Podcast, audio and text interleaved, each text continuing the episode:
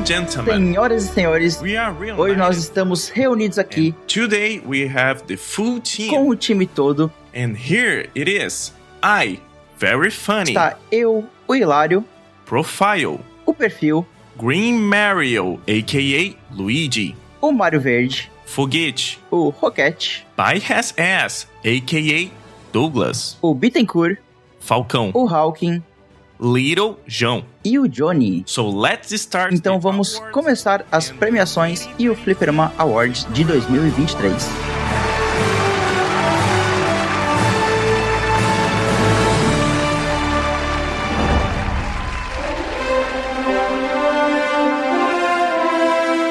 Para a gente fechar o nosso ano de 2023, nós vamos premiar e conversar sobre o ano, como é que foi nas mídias que a gente acompanha, nas mídias que a gente fala dentro do podcast. Temos muitas premiações. Quem que é o TGA? Quem que é o Oscar? Quem que é o Anime Awards do de 2023? Se nós temos o Fliperama Awards aqui do Fliperama Nerd. A premiação mais importante do meu quarteirão, viu, velho? Só queria falar isso. Do mano. meu também, tá? Não só do seu, como do meu também. É, no meu quarteirão tá difícil, gente.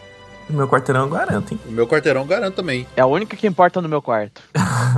E antes de nós falarmos sobre os nossos indicados para cada categoria, temos categorias muito sérias e um, que levamos é, conversas ferrenhas para decidir os, os indicados, mas também temos categorias daquele jeitinho do Fliperama Nerd, onde a gente gosta sempre de fazer uma brincadeira, uma piada interna, que vocês também já conhecem. Mas antes de a gente falar sobre tudo isso, eu acho muito importante, principalmente nesse episódio, por ser o último do ano, a gente agradecer os nossos ouvintes. É, é um momento muito especial de comemoração com vocês também. Então, muito obrigado por ter escutado o Fliperama Nerd durante esse ano, por apoiar nas nossas loucuras, tipo no Catarse, no nosso Instagram. Tudo isso ajuda demais o projeto a crescer, a gente dá aquele, aquele orgulho, aquele quentinho no coração.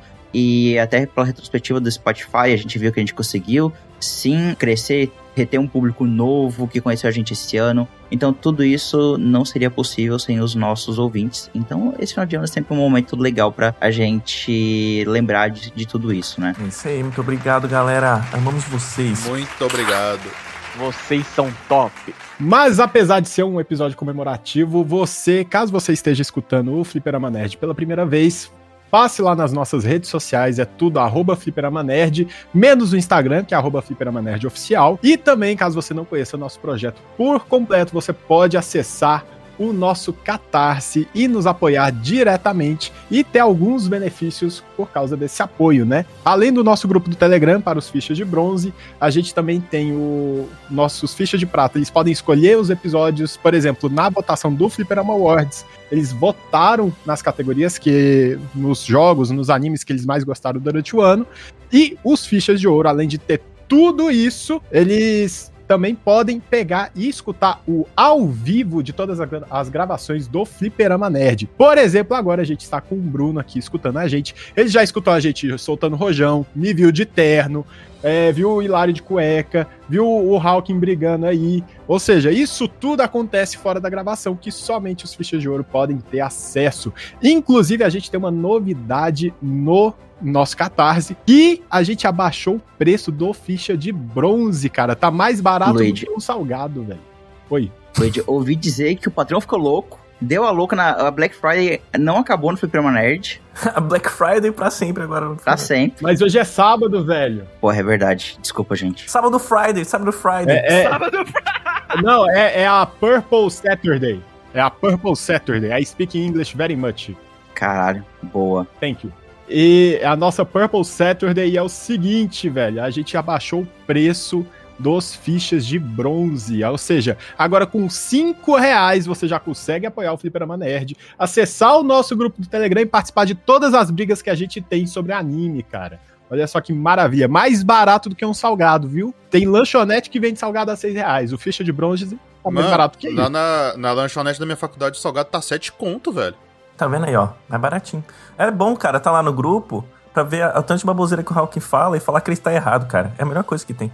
Eu quero falar que é mais barato assinar o fliperama do que comprar o lanche que o Partonax comprou no nosso especial de RPG, que era um pão com bolinho e uma coca. Isso é verdade. Caralho, E uma coquinha gelada. Bem mais barato, velho. E ainda também a gente, de vez em quando, a gente posta lá umas novidades em primeira mão, a gente e joga algumas promoções que estão acontecendo interessante lá na nossa Amazon, porque a gente tem um link de associado da Amazon, né? Ou seja, a gente sempre fica comentando coisas, sempre vai ter uma tarde lá pra você ficar lá jogando conversa fora. Então, se você quiser nos apoiar, cinco reais agora mais barato que muito salgado aí pelo Brasil, viu? E falando no Catarse, nós também queremos agradecer aos nossos apoiadores Ficha de Ouro, que desde o começo do nosso projeto, do nosso financiamento coletivo, eles têm apoiado a gente e é um apoio extremamente importante que faz o, o Fliperama Nerd crescer. Então a gente também quer dar um, um agradecimento especial a eles. E eu queria começar agradecendo ao Bruno Felipe, que é, bom, é o meu amigo pessoal já há alguns anos, mas ele é a,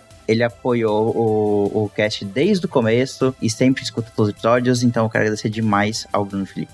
Se o cara aguenta sobreviver nas mesas de RPG do Hilário, ele aguenta ouvir a gente também. Isso é verdade. Caralho, real. E eu quero agradecer ao famoso Lucas Bittencourt, também conhecido como meu irmão, também conhecido como o cara que participou do cast aí do, do Destiny, e ele participou de outro também, que agora eu não tô recordando. E do Souls Like. Do Souls Like, é verdade.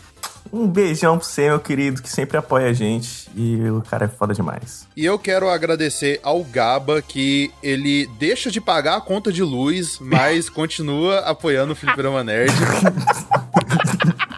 Tá indicado, inclusive, né?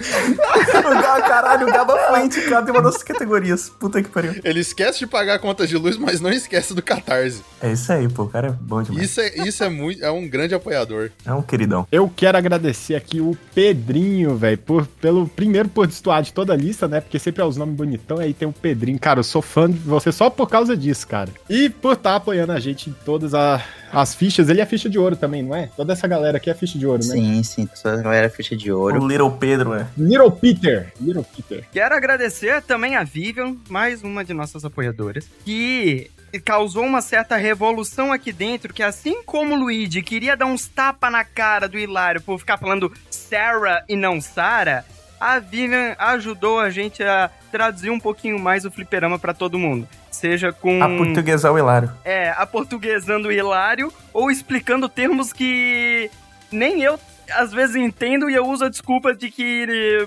tem que explicar pro público pro Hilário poder explicar o que que é. É o termo que o Hilário inventa, pô. É tudo coisa da cabeça dele. Deu uma dose de Simancol pro Não, não, Hilário. inclusive, eu quero agradecer também, porque agora, esse ano de 2023, a gente teve um passo muito importante que o Hilário finalmente aprendeu a falar português, né? Amém. E além de do nosso público, dos nossos fichas de, de ouro, eu também quero agradecer e também festejar, porque esse episódio ele não é nada mais e nada menos do que também uma festa pra gente fechar o ano num clima legal. É agradecer aos meus amigos é, aqui de, de bancada, que a gente sempre grava, a gente às vezes discute, ah, às vezes a gente discute sobre Jujutsu também bastante, toda quinta-feira, lá no grupo do, do Telegram. Mas agradecer também por, pelo apoio, pela dedicação é, e por tudo que a gente conquistou junto esse ano. Acho que é um momento muito importante pra gente também é, olhar para como foi o ano e ver que a gente também conseguiu crescer bastante junto, não só como projeto, mas como criador de conteúdo, como podcasters.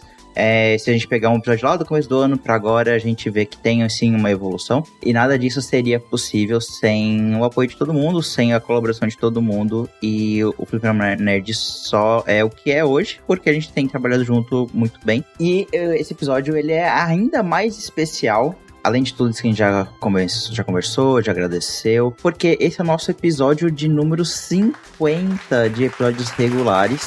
E isso é um marco muito legal. Ah, nós temos é, nossos episódios regulares ali uma, vez por mês, intercalando ali, ali com o checkpoint. E a gente chegou no nosso episódio 50, cara. Isso é muito legal. Isso daí só é o fato Caraca. de que a gente tá indo muito bem, né? Da gente ter durado até o episódio 50, porque tem muito podcast que não chega nem o episódio 3, né? Exatamente. Chega aí, começa, faz três episódios, dois áudios e pronto, acabou. A gente ainda tá aqui, tá firme, tamo crescendo. E se tudo der certo, 2024 a gente vai crescer muito mais. Exatamente, dois anos e meio já publicando episódios sem nunca atrasar um episódio, nunca perdemos uma data, e de projeto mesmo já há quase três anos, né? Então passou muito rápido, mas chega desse papo de Como que é? De. É o Obama dando medalha pro Obama. Vamos vamos parar de falar que o Hilário tá começando a chorar aqui. Eu vou Se chorar, ele começar velho. a chorar, ele vai começar a soluçar e aí a gente vai levar três horas pra acabar esse episódio. É verdade. É verdade. Verdade. Então vamos, vamos para as categorias. Enquanto isso, eu vou ali pegar um lencinho.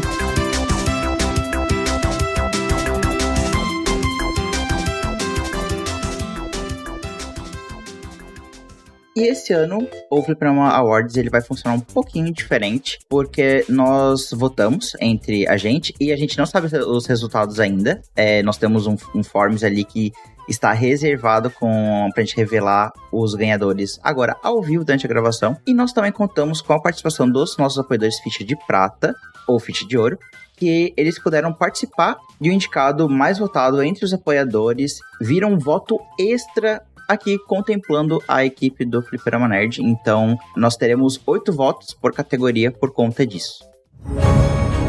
O melhor jogo. O melhor filme. Eu sou seu pai. Corre, Forrest, corre! Hakuna Matata! O melhor anime. Eu não tenho inimigos. Tantaraé.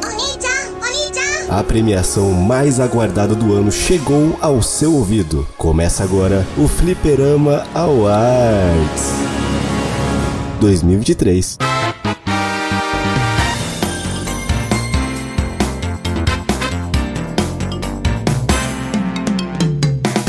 Começando com a primeira categoria, mas não a mais importante, justamente porque é a categoria de decepção do ano, que foi o lançamento que teve em 2023, que você ficou mais, meu Deus do céu, o que, que esse cara tá fazendo com isso daqui, velho? Dos nossos indicados, a gente tem Redfall, tudo aqui eu vou, vou torcer a cara, cara, porque é só bomba, velho, que, que teve esse ano. Teve muita coisa boa no ano de 2023? Teve, mas teve muita bomba também. E as bombas foram comparáveis em qualidade com as coisas boas.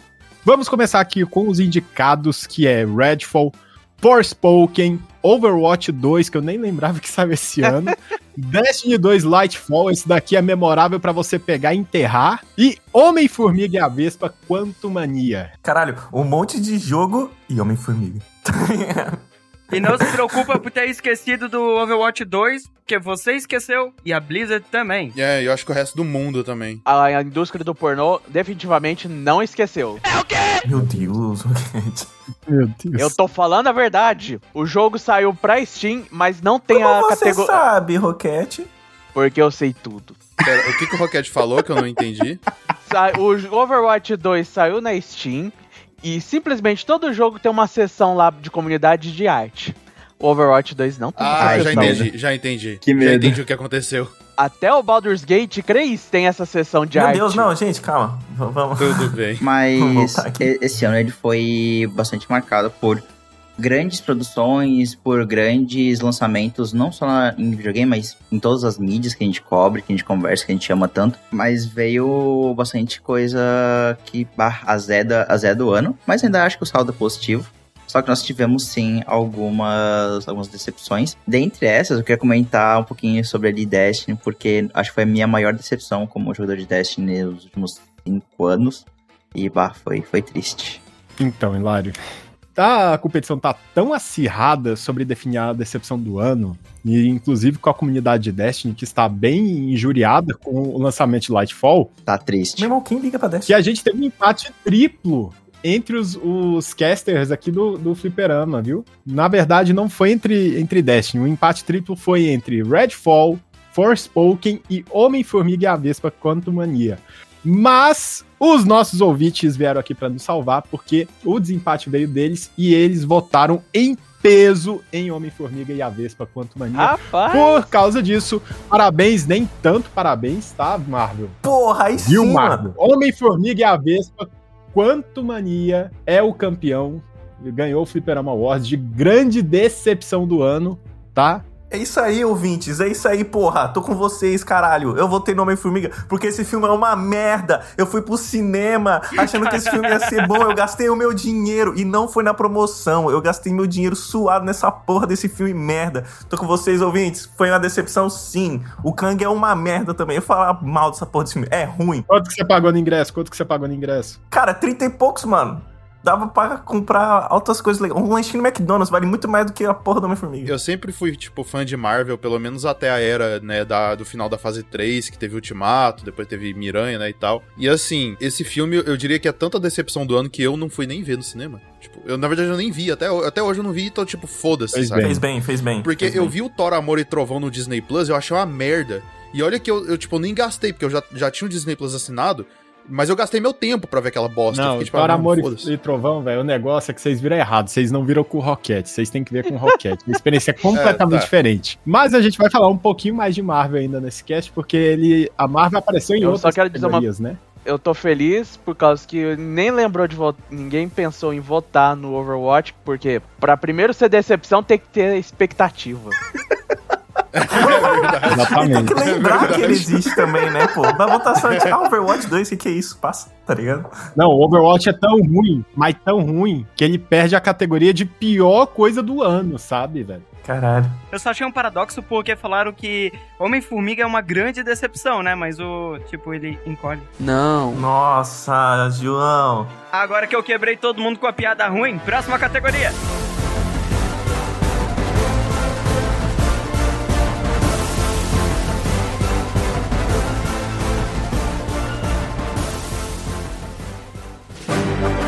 Você está ouvindo o Fliperama Awards.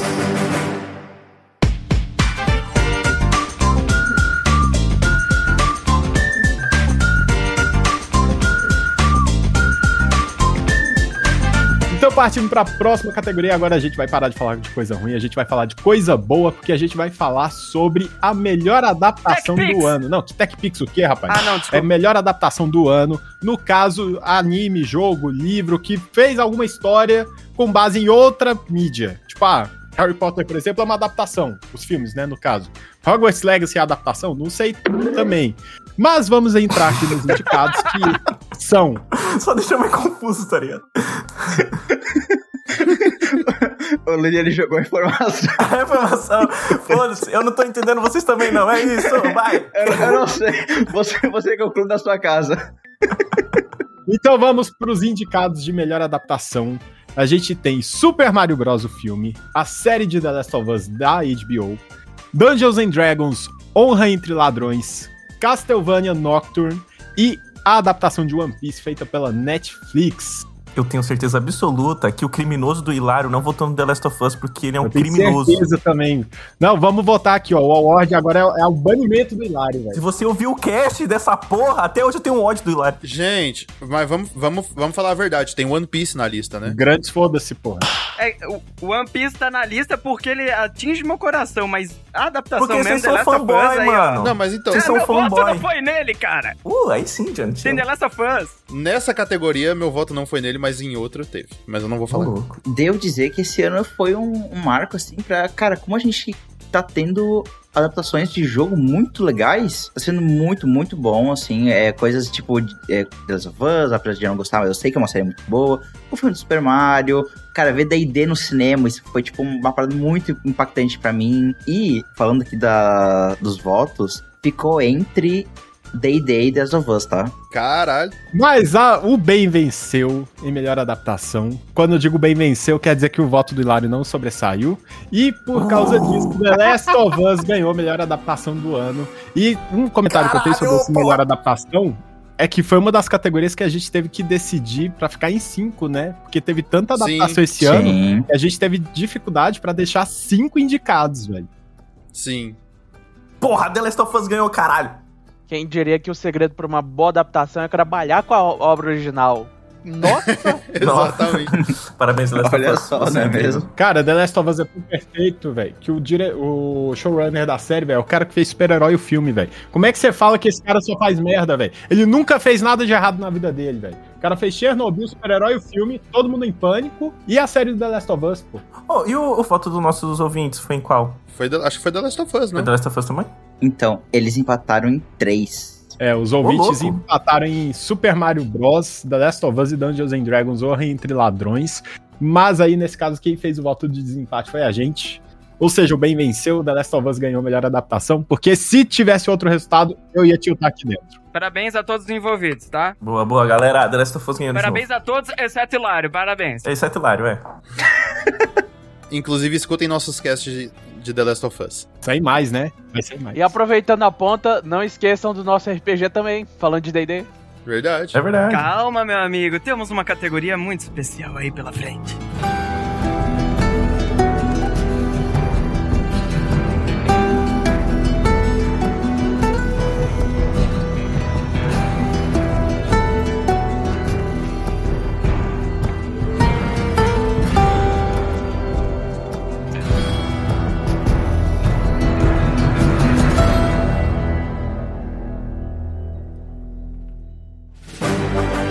Você está ouvindo o Fliperama Awards.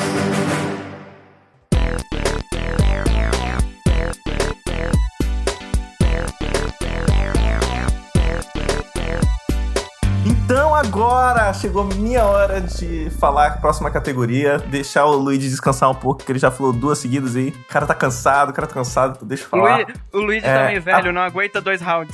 Não aguento, coitado. E a nossa próxima categoria é maior surpresa do ano, olha só. E os indicados são Alan Wake 2, Baldur Gate 3, Wi-Fi Rush. É assim, Wi-Fi? Rush. Wi-Fi, Wi-Fi, Rush. Wi-Fi Rush.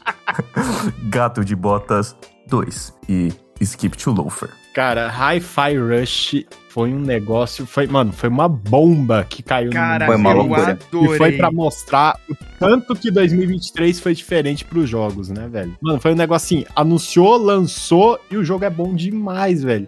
Inclusive, resultados sobre o TGA, ele saiu com mais premiações de jogo do ano do que Homem-Aranha e Starfield somados, né? Caralho. Eu queria falar rapidamente, assim, de Gato de Botas 2, porque, assim, primeiro que ele, ele lançou no finalzinho do ano passado, né? Tipo, quase 2023. Mas, assim, é um filme que ninguém dava nada. Tipo, o pessoal tava completamente foda-se pra ele. Só que ele saiu e ele é tão bom e tão bem feito que ele simplesmente, quando ele lançou, ele tomou a internet inteira, saca? Porque, cara, é um filme fenomenal. E ele ganhou o Oscar, né? E só dizendo que ele entrou na categoria de 2023 porque a gente considerou a divulgação dele aqui no Brasil. Não, e também, tipo, finalzinho de dezembro a gente já começa a colocar dentro do, do Fliperama Awards, porque a gente decide as categorias no finalzinho de novembro, né, e tal. A gente bate o martelo Uhum. nessas categorias antes. Ou seja, a gente considera um ciclo de dezembro a dezembro, tipo, dezembro a novembro, na verdade, pra definir os melhores do ano. Ou seja, o que tá saindo hoje, por exemplo, se sair algo muito bom hoje, aí entra pro Fliperama Awards 2024. Aliás, queria comentar que dos três jogos que estão aqui nessa listagem de surpresa do ano, os três são premiados no Game Awards. Pois é, só, só jogão, pô. Só jogão. Outra coisa também, né, cara? É, aqui, talvez, se você não assiste muito anime, mas temos um anime no meio da lista que é o Skip to Loafer, que também foi uma puta de uma surpresa. Eu lembro que no nosso Season Cast a gente falou Uhum. bem, tipo, ah, vai ter esse anime a gente acha que vai ser legal. E aí eu lembro que quando eu assisti ele, eu assisti junto com o Hilário e o menino Hulk. O João também tava. O João, você também tava? Eu Acho que O, jo- o também tá. chegou depois. Eu cheguei na hora que o Hawking colocou umas putaria pra assistir. que isso, gente. Era lá da, da E- escola, da prisão lá. Prison School. Meu Deus do céu. Mas enfim, Escape to Lover. É, e foi uma puta surpresa, porque eu não esperava nada desse anime assim. Tipo, ah, ok, vai ser legalzinho. E foi do caralho. Então, muito obrigado, Hilary Hawk, por ter me mostrado aí essa obra de arte. Cara, o Skill Loafer foi um anime muito. que me pegou do nada. Eu lembro que foi eu que indiquei ele no Season Cast. E eu fiquei tipo assim: ah, vai sair, parece fofinho, vou dar uma chance. Foi meio que bem qualquer coisa. E quando eu assisti o primeiro episódio, que eu acabei o primeiro episódio já em lágrimas, porque eu achei muito fofo, eu fiquei tipo, não, fiquei maluco. Comecei a mandar no grupo, como falei no Telegram. Cara, que anime precioso, assim. Eu gosto tudo demais dele. Eu achando que o Hilário ia falar de Alan Wake ou de Baldur's Gate 3, pô. Mas eu acho que ele vai falar isso mais pra frente. Porra, Baldur's Gate 3 tá do caralho, tá? Eu estou só vivendo a base de Baldur's Gate 3. Questão de surpresa pra mim, os dois que ficaram mais surpresos, na minha opinião, foi o Alan Wake, por causa que era uma coisa, vamos dizer, como se fosse o pessoal falando de um próximo Silent Hill querendo toda hora, agora vai, agora vai, agora vai. A um ponto que parece que era mentira, o- vamos dizer assim, um Half-Life crazy da vida. Uhum. Todo mundo na expectativa, mas sem uma pitada de pista, uma coisa assim, dizendo, vai ter mesmo. Até mesmo tinha umas. Falava de pista de um Alan Wake 2, mas nada, nada, só aquele silêncio. E aí, finalmente, a verdade que veio aí, puta merda, tá acontecendo. E foi anunciado no Isso- The Game Awards do ano passado, né? Exato, mas tipo, antes disso, só nas expectativas que ficou, mano, Alan Wake, cadê o Alan Wake? Alan- E cumpriu, O máximo que chegava a indicar sobre ele era a DLC de Control. tá vendo? É disso que eu tô falando. E pra mim, ele foi uma surpresa muito boa, por causa que, mano, era uma coisa que tava num mito ao nível Half-Life 3. E o Hi-Fi Rush, pra mim, foi uma surpresa também, por causa que saiu do nada. E foi Saiu um, do nada, assim. E foi um Estourou estrondo. do nada. Estourou. É, eles e um anunciaram, lançaram e surpreenderam. É isso. Uhum. Chegou assim, ó, ô, jogo pronto, toma aí. É assim Sim, que tem que é ser. mu- inclusive. foi, foi muito legal. E eu gosto que ele é muito um sentimento de nostalgia do Play 2, cara. Eu adoro isso. Mas falando em surpresas, galera. O vencedor foi uma puta surpresa pra mim. Eu não estava esperando de- isso, tá? Não estou de acordo com este resultado. Mas a maior surpresa do ano do Flipper Awards é. Alan Wake 2, por incrível que pareça.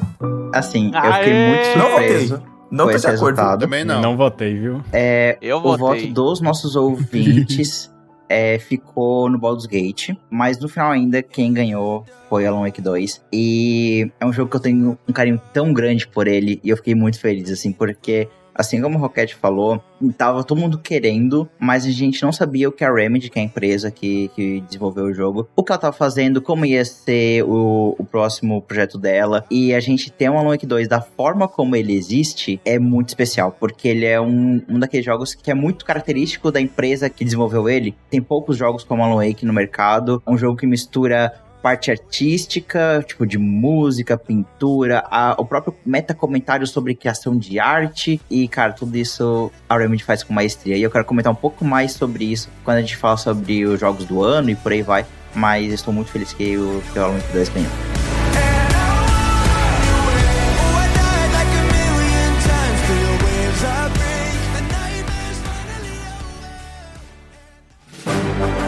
Você está ouvindo o Fliperama Awards.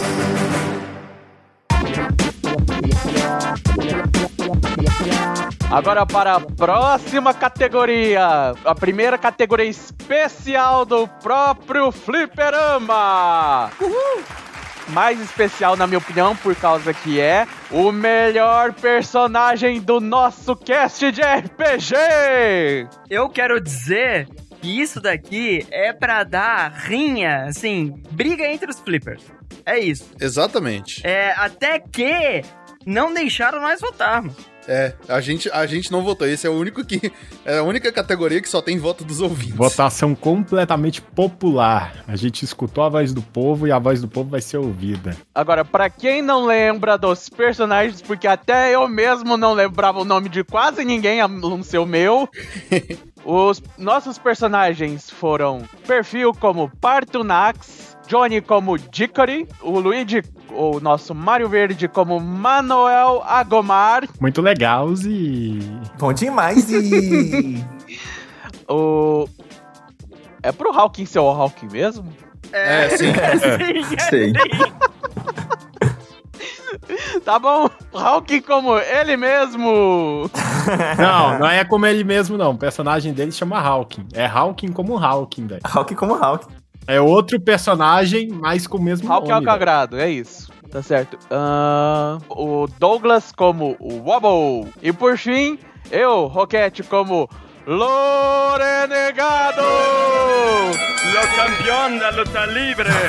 Aí, calma aí, galera. O, o Rocket me chamou de Douglas e tá o, o nosso querido Ficha de Ouro, Bruno Felipe, ouvindo a gente. Falou, quem é Douglas? Douglas sou eu, galera. Também conhecido como Bittencourt, tá? Que vocês me conhecem mais Ah, é. como Douglas como Bittencourt, mas sou eu, o Wobble, também. Mas só pra quem ficou confuso. Então, o nosso DM Hilário, qual que foi os resultados aí? Que eu não tenho acesso. Vou te mandar no privado. tá. Meu Deus, que difícil, porque eu- eu tenho que desempatar. Ai, que dificuldade. Empatou? Bom, empatou.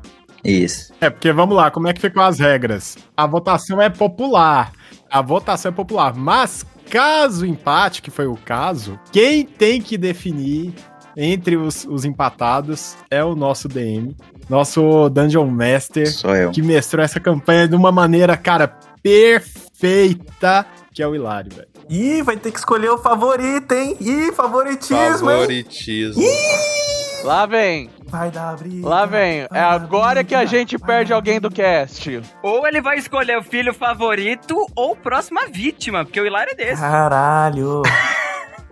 Assim, foi muito difícil escolher, porque eu vou primeiro falar, empatou entre o Dickory, o Lo Renegado e o Ob. Empatou isso entre os três, tá?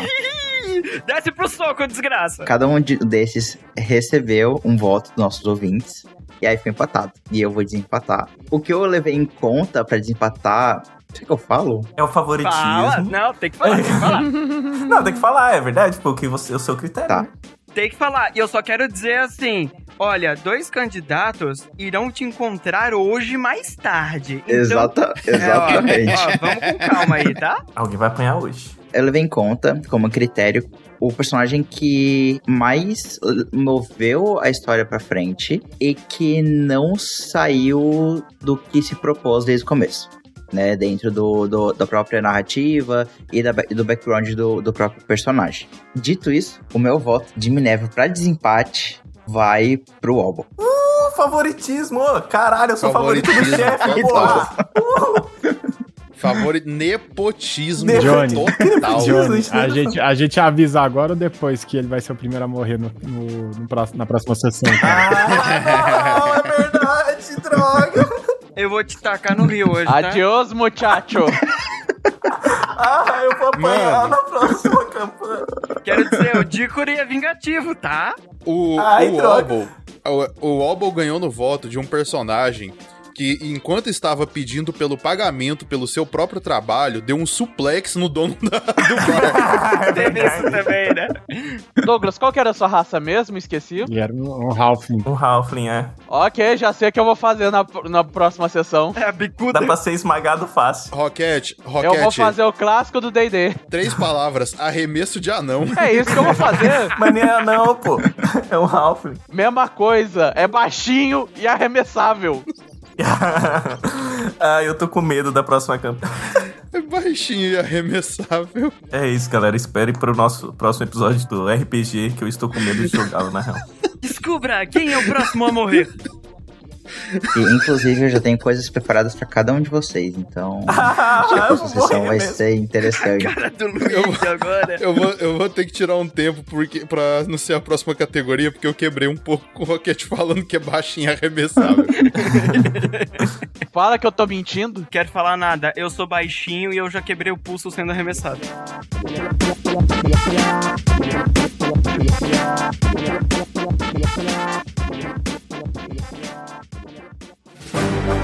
Você está ouvindo o Fliperama Awards.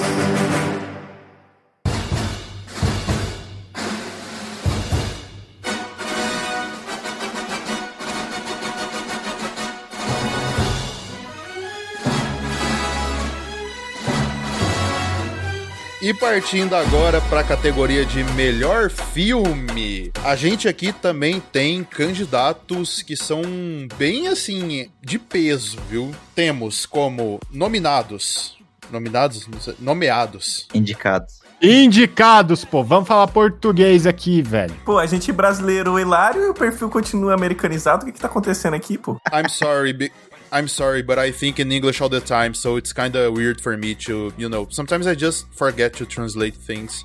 Ô, alguém demite o perfil, pelo amor de Deus? Mas enfim, candidatos de peso aqui nos indicados. Temos Aranha Verso 2.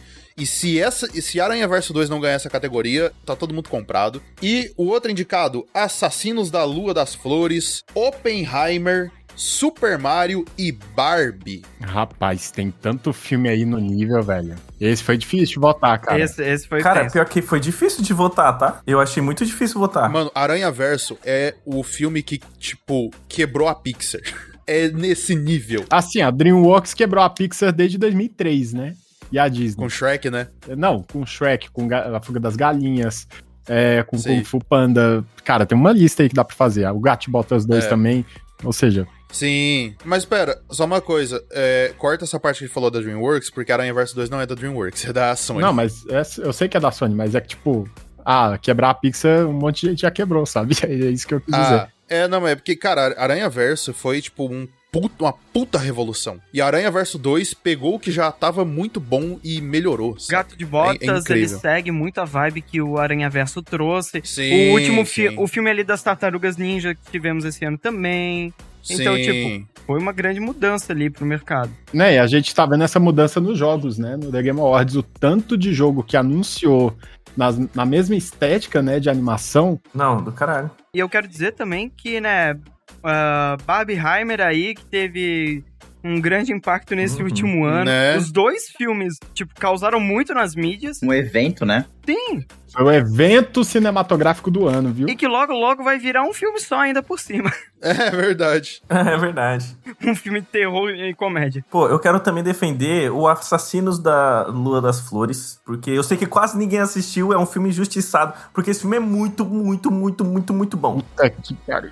Mano, se o DiCaprio não ganhar o Oscar, velho, por causa desse filme, velho, cara, eu vou ficar muito, muito É, é pá, loucuragem, é velho. maluquice. É maluquice, mano. Eu quero dizer que, infelizmente, eu não assisti esse filme, não por minha culpa, mas por culpa dos cinemas aqui da cidade. Cara, três horas de filme, velho, três horas e meia de filme é complicado mesmo de assistir. O, o- É complicado. Cara, realmente é complicado, mas vale a pena cada segundinho daquele filme, viu, O velho? problema é quando eles me colocam a porcaria da sessão às nove e meia da noite e só tem Um dublado. filme de três horas. tá? Não, aqui em Goiânia tava a sessão, era tipo duas horas da tarde, velho, pra você ter noção, velho. Quem que vai quarta-feira, duas horas da tarde, ver um filme no cinema de três horas e meia, velho? Desempregados. Adolescentes. Ah, eles estão pensando no proletariado. Adolescente. Não, adolescente não. Adolescente não vê filme de três horas, mano. Adolescente vê TikTok. Acho que o adolescente que vê TikTok vai ver um filme do.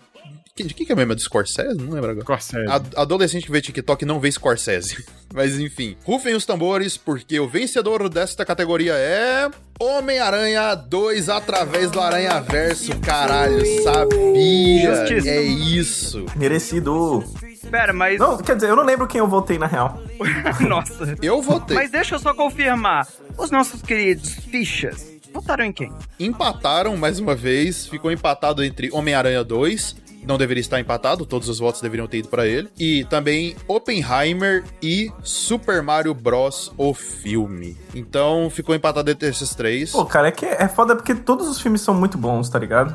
Tem um comentário a fazer, mas assim, Manda. como obra, como obra, nenhuma supera Oppenheimer, tá? Só queria deixar esse comentário aqui de fundo. Eu só vou assistir Oppenheimer uma vez na vida, mas como obra, como que ele entrega, é, Oppenheimer não tem comparação. É, Nolan, né? Tipo, o cara, cara sabe o que faz. Pô, mas aí, mas aí eu vou ser polêmico. Cara, o Nolan fez esse filme buscando um Oscar e eu não sei se ele vai ganhar, viu? Não, vou ser, vou ser polêmico, porque eu acho do caralho o Oppenheimer mesmo, Rock. Eu tô com você. Mas eu achei Assassino da Lula das Flores melhor que Oppenheimer. Joguei a bomba aí, saí Ele que, o Scorsese que vai ganhar outro Oscar de melhor diretor, viu? Eu não assisti ainda Assassino da Lua das Flores pela falta de possibilidade dos cinemas nacionais deram pra gente assistir ele. Ele veio muito rápido, tipo, ele entrou aqui, saiu rápido, eram sessões meio tostas, eu não sei porque ele não não teve esse apelo aqui no BR, sabe? Mas quero muito assistir. Acho que talvez por não ser muito comercial, assim, muito vendável, talvez. Provavelmente por isso. É, Oppenheimer, se não tivesse tido todo apelo que teve com Barbie e tal, ele teria o mesmo destino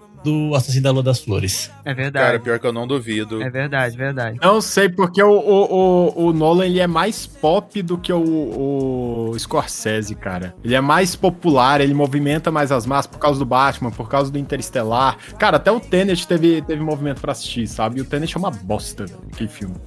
E E, não, mas Tenet é porque ele foi um. Ele foi uma polêmica porque lançou no meio da pandemia também, né? É, teve esse detalhe. Lançou direto no streaming, né? No meio da pandemia. Mas acho que ele lançou no cinema também, na verdade, o Tenet. Mas Ele lançou no cinema.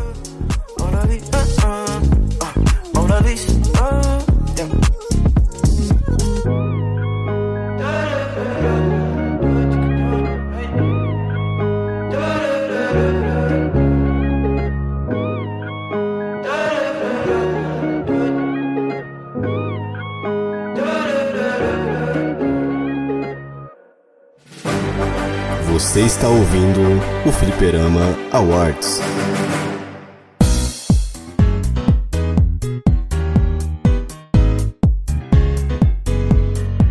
Então, saindo das telonas, vamos para as telinhas e vemos o que, que lançou neste ano como séries para a uh, ah, categoria de melhor série do ano. E vamos lá que, pô, tem muita série aí que ultimamente tá virando filme, né? Qualidade, produção, tá cada vez mais surpreendente. TV e streaming estão competindo com o cinema. Isso já faz um bom tempo. Mas, aqui, entre estas surpresas do ano, querendo ou não, temos os indicados: One Piece, Succession, The Last of Us, a segunda temporada de Vox Machina e Alice in Borderland. Temos aqui séries de Netflix, HBO e Prime Video. E o Alice in the Borderland basicamente pro Hilário votar, velho. É, é, o, é o... É a única série que o Hilário assistiu aí no... Não, pô. Devo dizer que esse foi o ano que eu mais assisti série. Não, pois é. E aí, Eu ó, assisti tem, três tem, tem séries. três séries que o Hilário assistiu aqui, né? O The Last of Us, o Hilário só fala mal porque, enfim, né? Tem algum problema mental. O One Piece, ele é fanboy. E o Alice in Borderlands é a única série que o menino assistiu e gostou. Vocês acreditam, hein, ouvintes? Mas esse ano ainda, ele vai assistir Percy Jackson porque ele, ele se candidatou a assistir de mão dada comigo. Não, e, e, e assim, um detalhe, pra melhor série, aí vamos lá. A dificuldade não é que, tipo, ah, tinha muita série boa pra indicar, porque, tipo, eu acho que os lançamentos foram mês passados esse ano, que a gente teve dificuldade até de encontrar, né, essas séries. Que a gente teve alguns nomes também em peso que, tipo, ficou de fora aqui, por exemplo, porque, tipo, cara, realmente a gente não, não conseguiu pegar, tipo, ah, realmente lançou nesse ano, realmente lançou foi ano passado. A gente ficou um tempo até pensando pra ver se, ah, The Boys terceira temporada foi desse ano ou se foi do ano passado, o Anéis Poder, Casa do Dragão, né, mas era tudo premiação do ano passado, né, já no caso. Não, mas teve série boa aqui, pô. Pô, é, eu queria dar um, uma adendo. Eu já falei de The Last of Us pra caralho, né? Então não vou falar mais dele. É, até tem um cast que a gente só fala dele. Mas, pô, Vox Machina, pra quem não conhece, é uma animação baseada num RPG de mesa de, de uma galera que faz no YouTube. E é muito, muito, muito foda, tá? Eu recomendo todos assistirem. É muito maneiro. Se vocês escutaram o nosso cast de RPG e gostou, tenho- cara, eu tenho certeza absoluta que vocês vão amar o Vox Machina, porque é muito bem feito e a história é do caralho, é supimpa, bonitinho. Já tinha a segunda temporada, ser do caralho. E que é baseado também de um podcast, né? É. Animação produzida baseada em cima da campanha do Critical Role, que vai ganhar mais uma série animada pela Prime também, tá? Outra Caralho, campanha deles também foda. vai virar. Que foda, muito foda. Senhoras e senhores, quanto a essas surpresas, quanto a essas séries e produções que atingem nossos coraçõezinhos, nossos queridos fichas, acabaram votando também, seguindo a onda de RPG, votaram em Vox Machina. Somados aos nossos votos, a- não é grande surpresa que quem ganhou é The Last of Us, porque claramente o Hilário está errado. Caralho, aí sim, porra!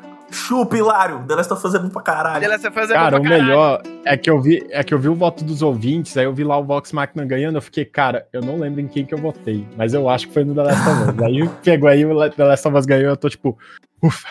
Ufa. Aí, ó, The Last of Us já teve dois prêmios já, hein? Duas premiações. Awards. Caralho. E segunda temporada já começa a gravar mês que vem, né? Ô, daqui a pouco o Pedro Pascal vem aqui buscar os prêmios dele, pô. Quem é Não, ele? Pedro Pascal. Awards, Pedro? Pascal, depois chama a gente lá no direct, tá? Pedro Pascal, É.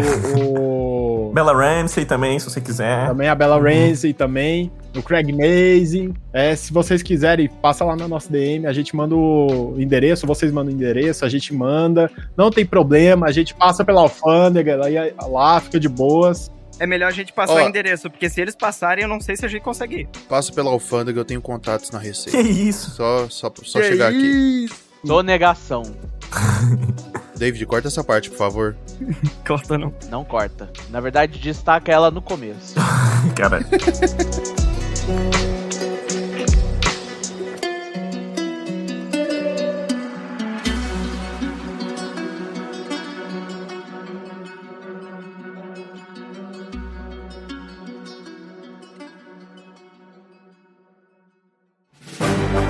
Você está ouvindo o Fliperama Awards.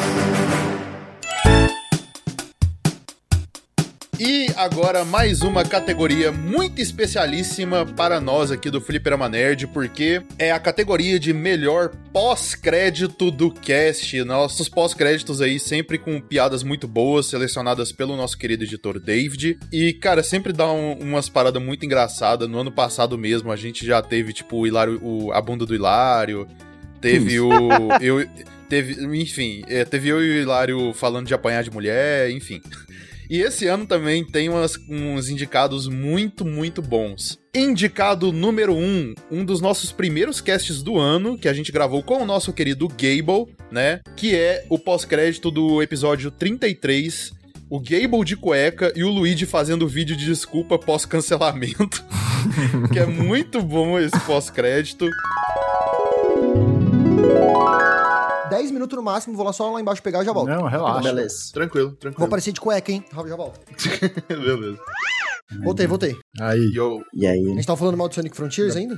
Não. Não, eu não. tava A gente falando de academia. da vida.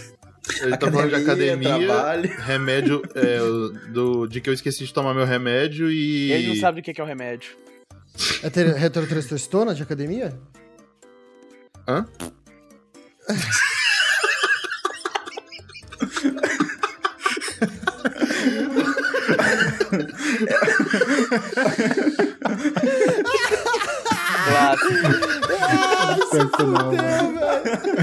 Essa, mano, essa foi a vez mais natural que eu já vi alguém cair nisso, tá ligado?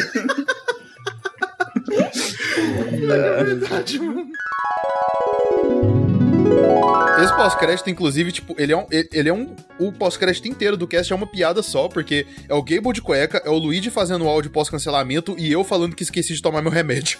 Mas enfim, segundo indicado, episódio número 41 do regular é o pessoal se perdendo no Fate e o Hilário gritando com o Gaba, como ele costuma sempre fazer. Tadinho do Gabo.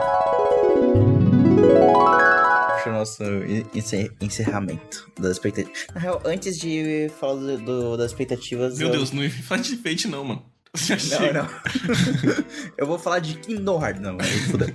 Eu vou. Fuga Stray Dogs novamente. vou puxar Stray Dogs pela quarta vez esse ano. Ser uma indicação rápida, a gente extrapolando aí na A treta. gente se, per- a gente se, Se perdeu. perdeu. Perdemos o personagem. Ai, se perdeu no personagem. E antes de. Peraí que o, o Gaba tá vendo vídeo no celular. Ó, ó, ó, o Gaba vai apanhar de novo. Caraca, o Hilário tá levando a cadeira, mano. Vai tacar no menino. Ó, ó, o- o barulho do gato. O Gaba chorando no fundo. Tadinho do Gaba, Hilário. O menino saiu com o olho roxo. Seu monstro. Porra, mano. Aí é foda. Espancou o menino Gaba. Então eu quero agradecer ao Gaba. Ao... Engraçado que eu vou agradecer ao Gaba e eu tava brigando com ele agora, né? Ah, sim. sim. Acabou de virar o soco no rapaz. Eu quero agradecer a ele pelo soco que ele acabou de levar. Acabei de lá xingar ele, mas vamos lá. Eu quero agradecer ao Gaba.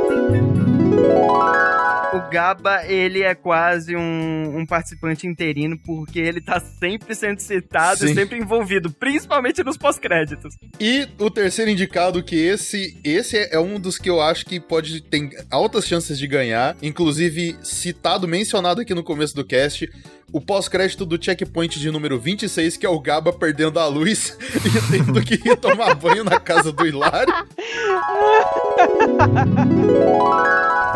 É, só deixa eu fazer um, um adendo. Ah, eu tive que sair por alguns minutos quando eu estudava as redes sociais porque a luz, da, a luz da casa do meu irmão foi cortada porque ele não pagou a luz. É isso. Meu Deus! Sério?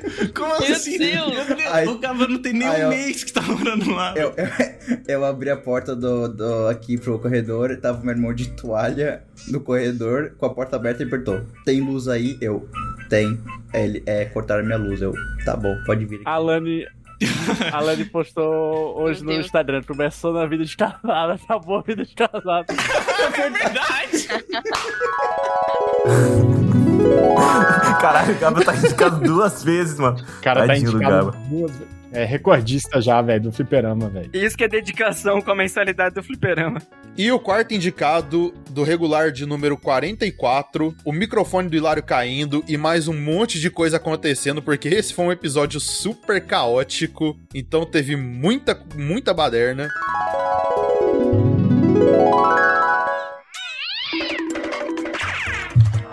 Cara, eu acho que dura mais, mais tempo do que. Eita porra, o gato, o gato atacou aí, mano. o microfone caiu.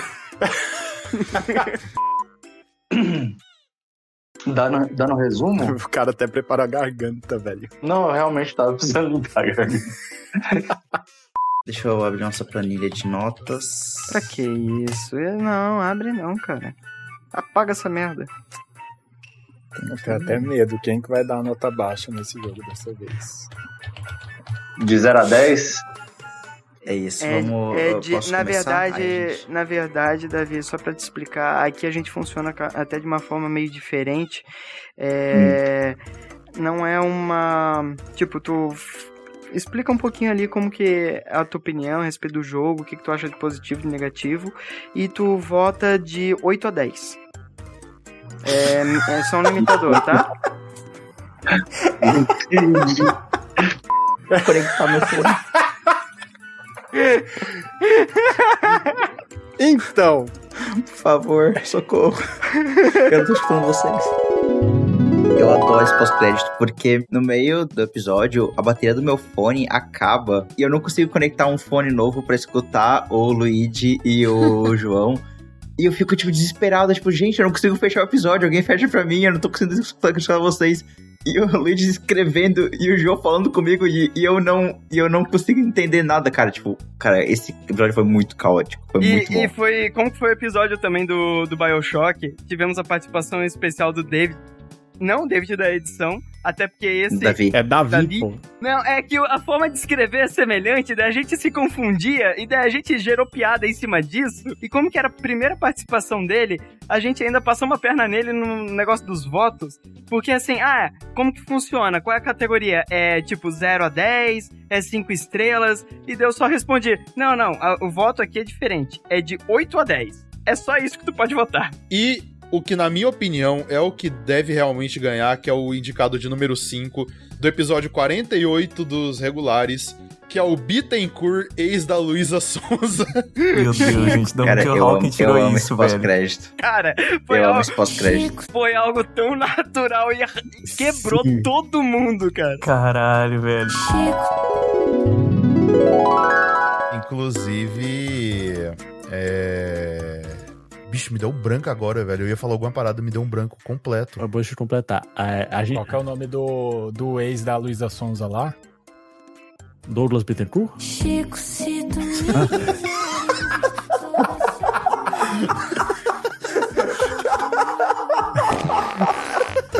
Mano, isso me pegou muito desprevenido, velho. Eu não tava preparado também. Do nada. she Caralho. Eu não posso rir alto, velho. Tá tarde aqui, cara. A, a gente não, a gente não vai falar isso pra ele, ele tem que escutar o cast escutar isso Escutar o cast. ao vivo. Provavelmente vai ser um pós-crédito. Mas eu iria falar que o, o, o- o ex da Luísa Sonza, que era o vagabundo, que o cara era dos bares do Rio de Janeiro, traiu a menina num, num boteco do- nas ruas do Rio de Ah, Janeiro. o Chico Conho, o Chico Conho. É, É por isso que falou ex da Lita Sonza, viveu uns 10 na cabeça, você sabia o que eu tava falando. Calma aí. Não, não era aquele aí, Vitão cara. lá? Não era alguma parada assim? Isso é o é passado. também ex da Luísa Sonza. Caralho, eu tô falando é o, é o de agora, mano. É o chifre mais A recente. mina troca, troca mais de namorado que troca de roupa, porra. Cara, eu só consigo imaginar agora o vagabundo como o Douglas, velho. Apenas. Vai, a barba é igualzinha, né? No dia da gravação, o Hulk mandou essa. E assim, eu, eu não- eu acho que a galera levou um- ainda uns, alguns segundos pra processar o que ele tinha acabado de falar. E aí todo mundo quebrou de dar risada na hora. Não, e o melhor é que a edição do David só melhora, cara. Sim, nossa, muito bom. Ó, e eu ouvi esse pós-crédito com o Hulk, pô, quando eu tava de férias lá na, na casa dele, a gente botou pra ouvir quando a gente tava na estrada, no carro. E, cara, ficou Cara, muito bom. E enquanto isso eu xingava ele porque ele tava me chamando de ex da Luísa Sonza. E me chamou de cachorro no nosso cast. Onde já você viu isso, cara? Eu acho isso um famo- absurdo. O famoso broca de Blumenau foi chamado de cachorro. Exatamente. E vamos cortar essa parada de broca de Blumenau, por favor. Obrigado. É muito engraçado, porque no dia da gravação, a gente saiu da gravação e foi, e foi pra uma reunião, né, que tava todo mundo.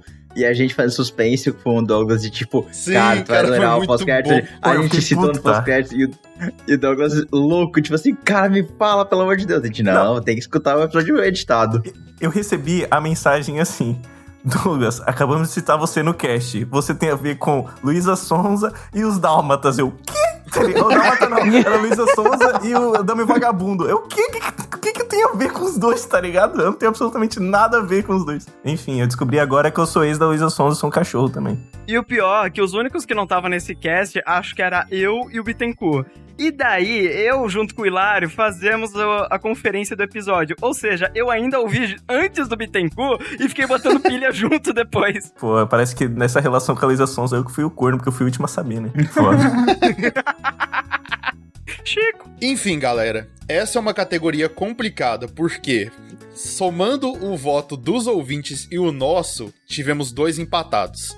E é os dois que eu realmente estava apostando que poderiam ganhar, e eles empataram, que é o do Gaba perdendo a luz e o do Bittencourt, ex da Luísa Sonza. Caralho. Esses dois ficaram empatados entre os melhores com o voto dos ouvintes. E então, para decidir o voto de Minerva, nós vamos deixar para o nosso editor David, né, fazer essa, esse desempate. Ó, ano passado não foi a mesma coisa que empatou no pós-crédito? Foi. Foi a foi. mesma coisa, Foi a mesma foi a coisa. mesma coisa. Então é isso aí. Com vocês, gente, o David. O voto de Minerva é o seu.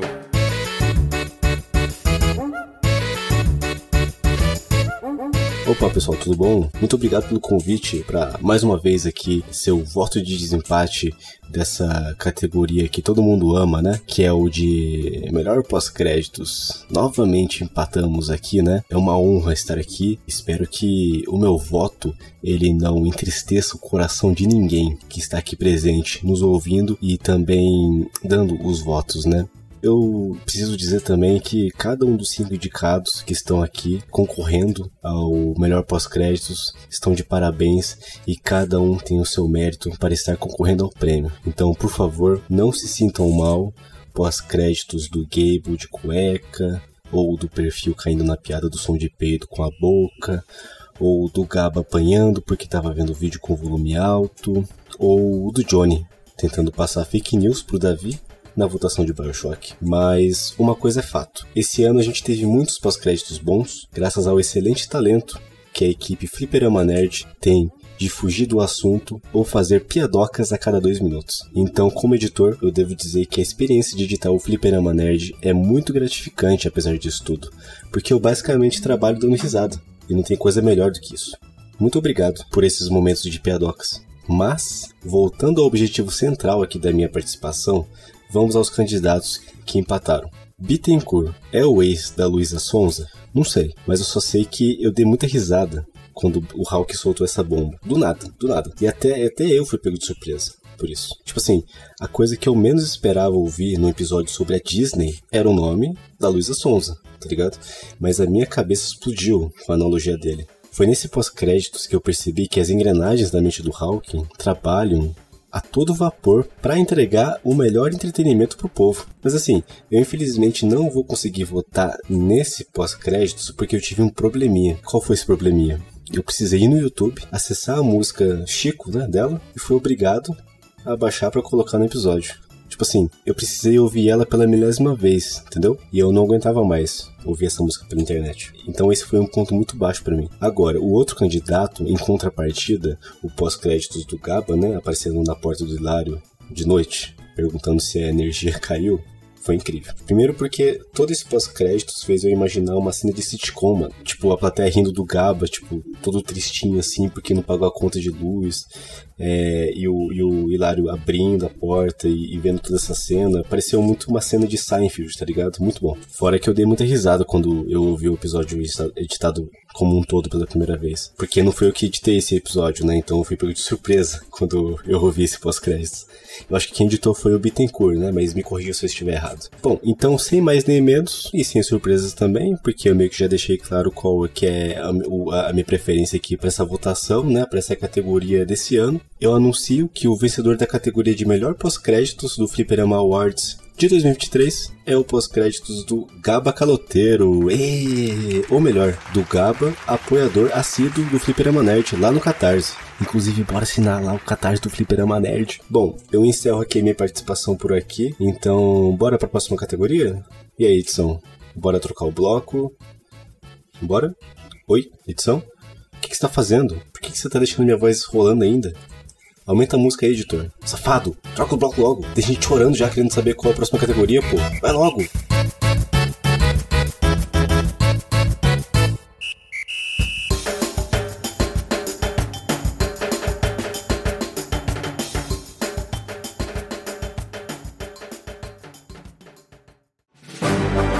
Você está ouvindo o Fliperama Awards.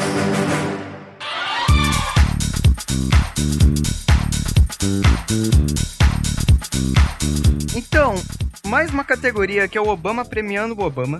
Mais algo pra ressaltar aí ah, esse ano de trabalhos árduos.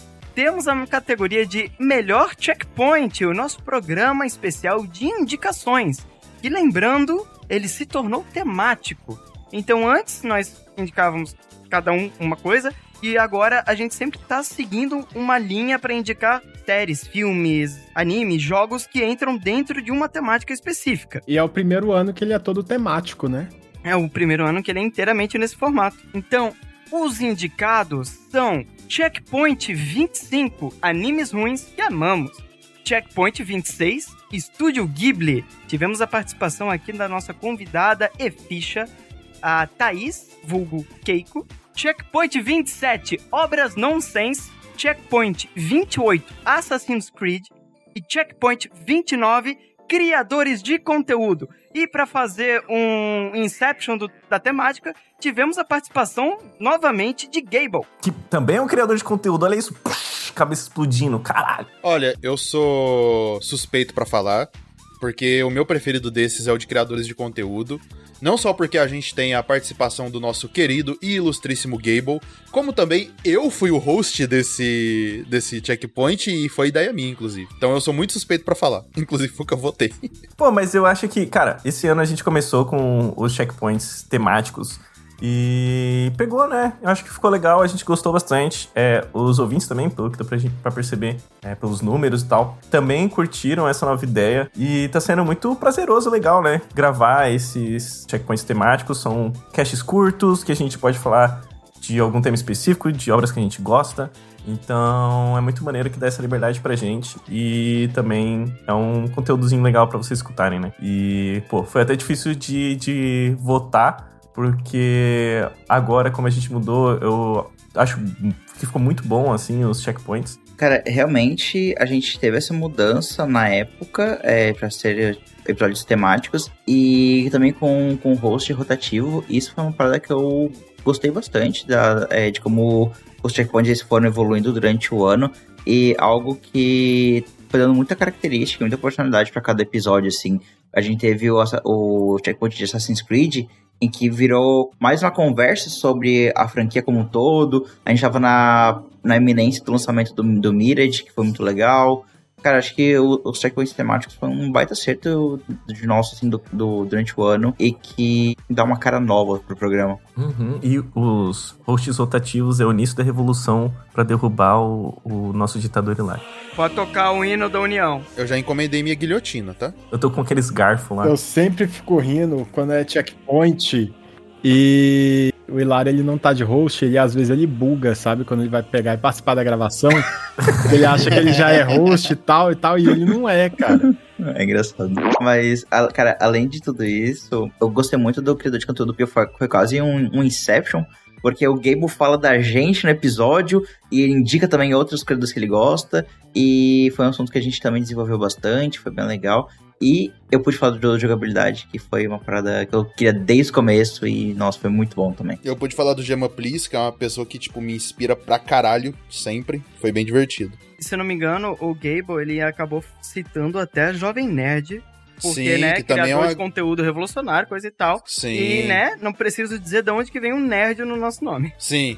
E, tipo, é uma grande inspiração pro próprio Fliperama Nerd, né? A gente sempre teve uma estrutura claramente inspirada no Nerdcast. né? Então, é, a gente tá com um problema. Eu não faço ideia de o que fazer. Porque, contando os nossos votos e os votos dos nossos fichas, tivemos um empate com três indicados. De novo! De novo. Checkpoint 25 de Animes Ruins que Amamos.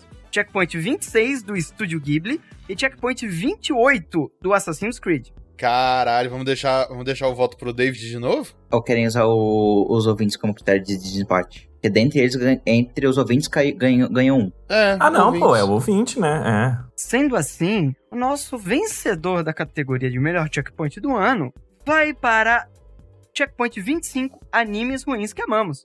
Ô, louco, aí sim! Estou muito feliz. E eu tô vendo que aqui, assistindo a gente como, como ficha, o Bruno tá exaltando, porque eu vi que o desgraçado votou nessa categoria. Não estou reclamando da categoria ter vencido. Mas eu tô vendo aqui, ó, ó, tendencioso ele. O Hawking teve a oportunidade de falar do anime dele que ninguém conhecia. Mano, o Vandread ganhou uma votação. As ruas lembrarão disso, tá? Talvez a única oportunidade que eu, te- que eu vou ter no Fliperama de, pra falar de Guild Crown. Cara, aqui esse episódio foi só. Meu Deus, foi só uns animes bons, meu Deus. Ou não. Então, né? o título é Animes Ruins. É, pois é, então né? não é anime bom, né? pô? É o ponto. Mas que a gente é pra ama. ser anime ruim. É o episódio da meia-culpa. Quais foram todos indicados? Os indicados foram Vandread, que tem completo no YouTube dublado, de graça pra quem quiser ouvir- assistir aí. Toda oportunidade que o Hawk tiver pra divulgar o Vandreat, ele vai. Guild Pro. Qual foram os outros dois? Não lembro. Gamers. Gamers. Gamers, que eu é um anime bom, não sei o que ele faz aí. É bom, ele é bom. E falta um. Eu não me lembro qual que é o. Ah, é o... não é o do Chupacu de Goianinha? Não, esse é do Nonsense. Não, o Chupacu é, Chupacu é o do Foi, Nonsense. foi o, o Rocket indicou. Acho que não foi o Rocket que indicou aquele anime de culinária, não lembro. Peraí, deixa eu pegar aqui Nunca a pauta. vamos lembrar. É. Ah! O, o último. E sim, o menos importante é aquele anime do cara que ganha força quando pega em peitos. Qual é o nome dele? Nossa, Ah, senhora, veio, veio um monte Com- na minha cabeça agora. Com, e- com essa, com essa descrição, tu falou. um- Tu descreveu uns 20 animes diferentes, É. Paulo. Puta que pariu, hein? Não, mas Ah, esse Bruno, é. Isso, Bruno! É, é, é, é, é o É do DXD, High. School. Ah, é É, verdade, DXD. eu lembrei. Eu lembrei que até o Rocket ele manda assim: eu vou mandar essa indicação pra tiltar o Douglas. Sim, Rocket, você me Foi. tiltou. Que bom, eu gosto de fazer isso. que cruzão.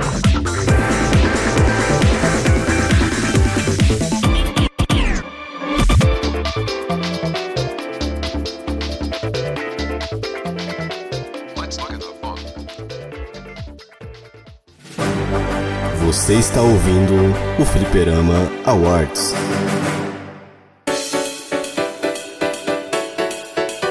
E continuando em categorias pra gente se dar um próprio prêmio, porque nós tivemos vários episódios legais esse ano. A gente acabou de falar sobre o nosso checkpoint, melhor checkpoint do ano.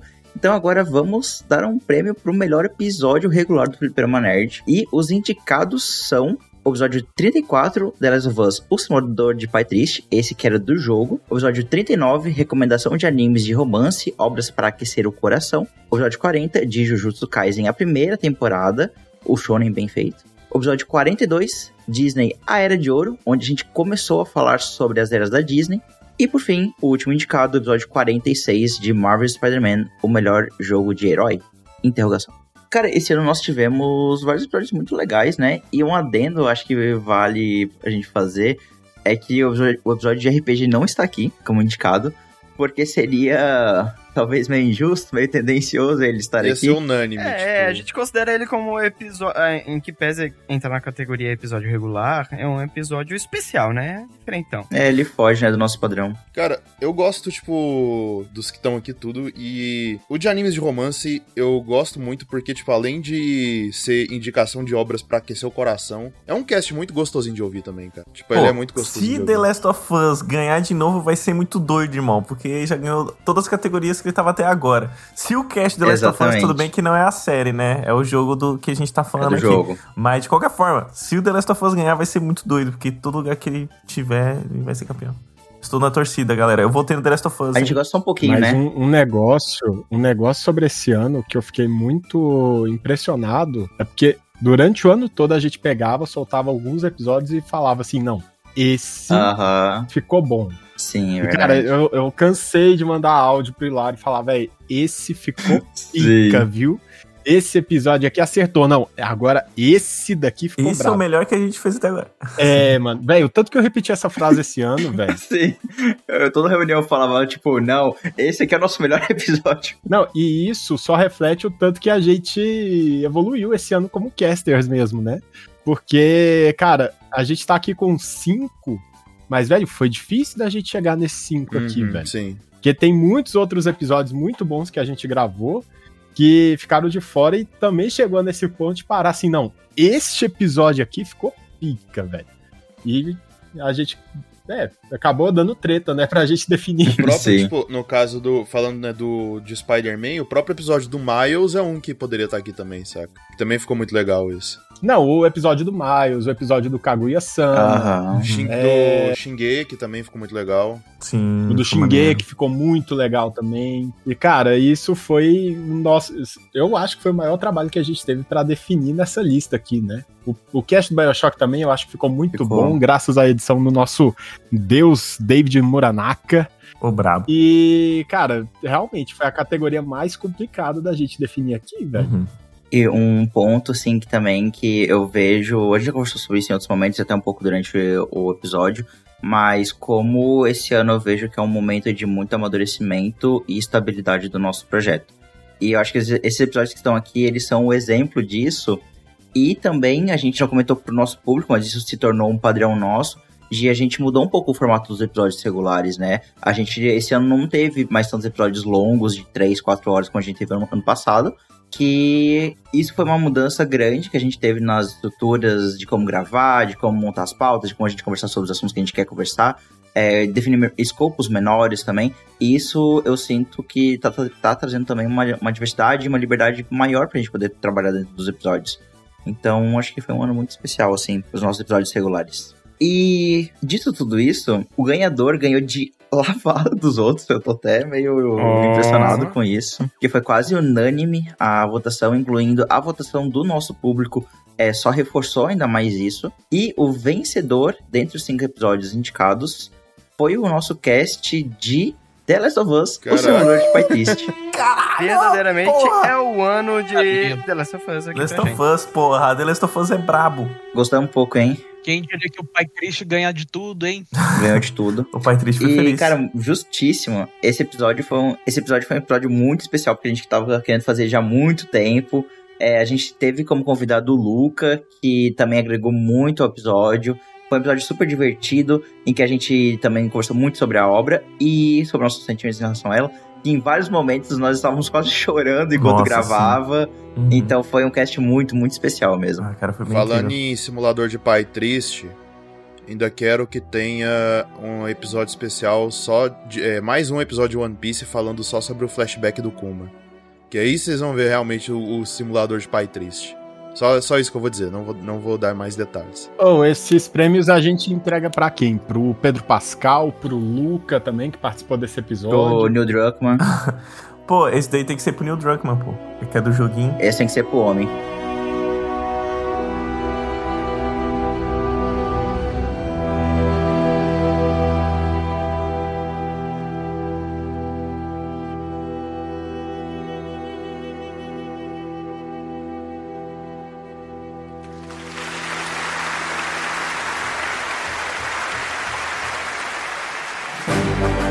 Você está ouvindo o Fliperama Awards.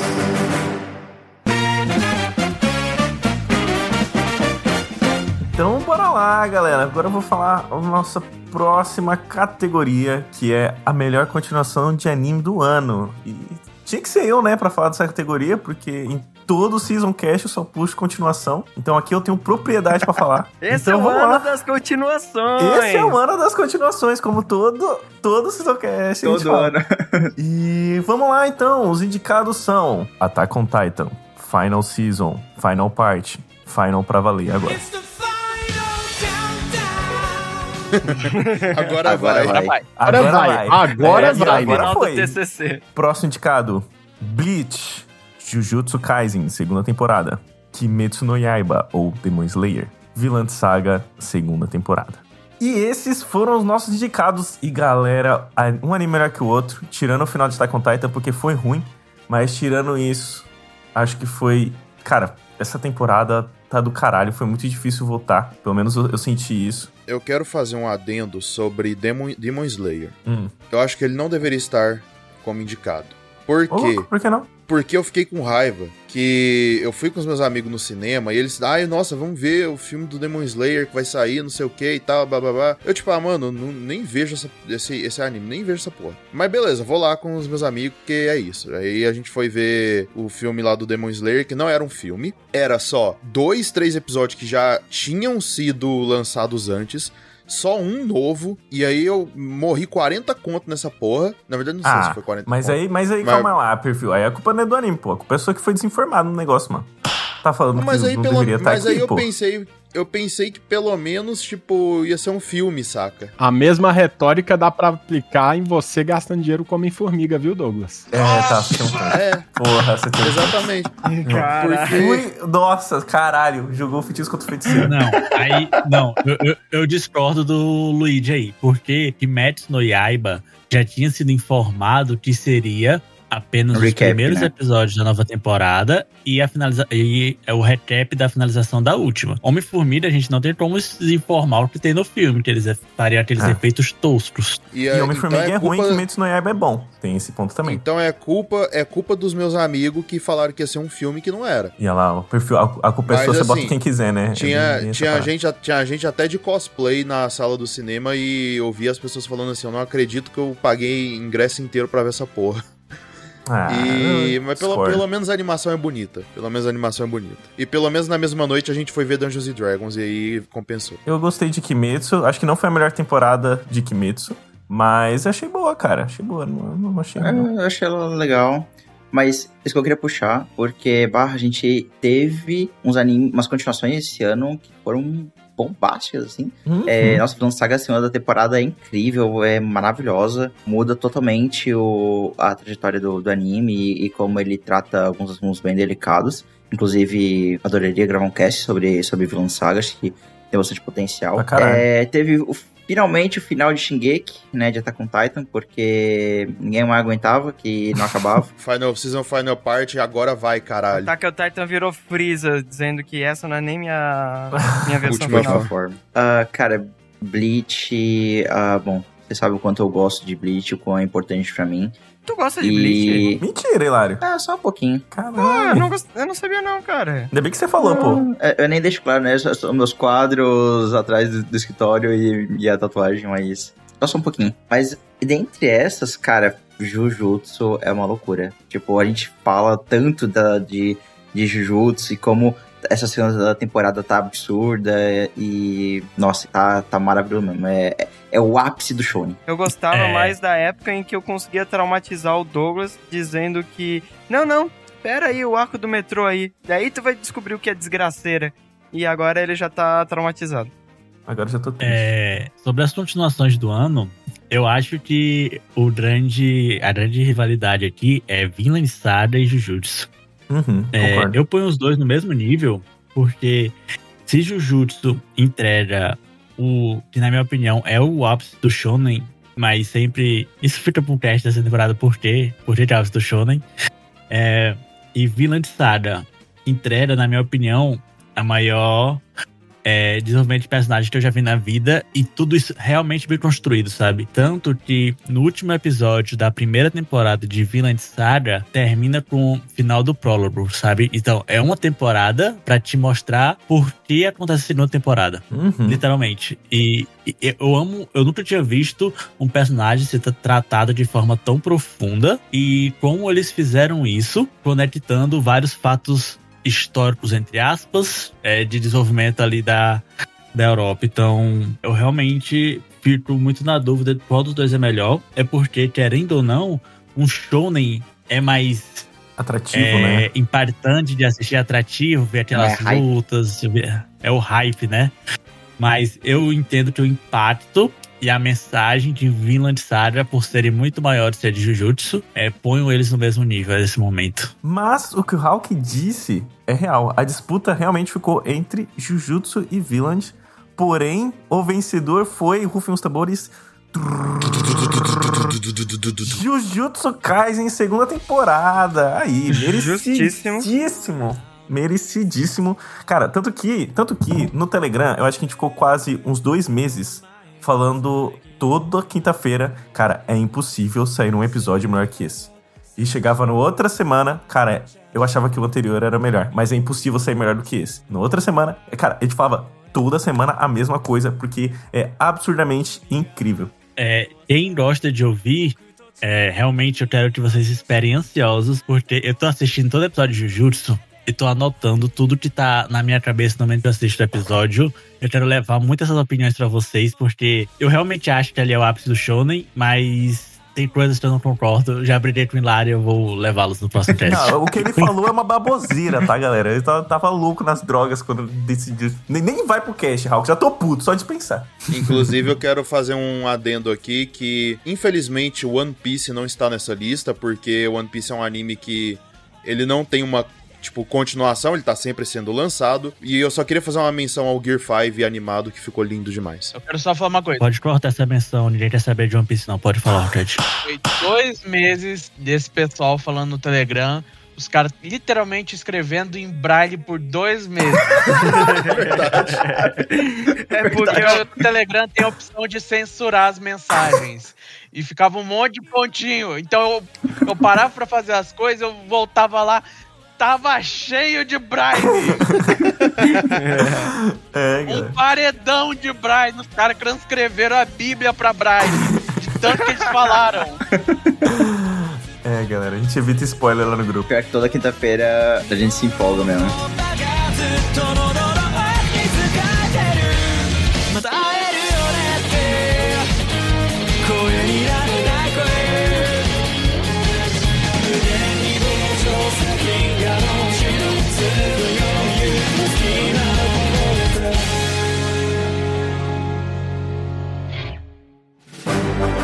Você está ouvindo o Fliperama Awards.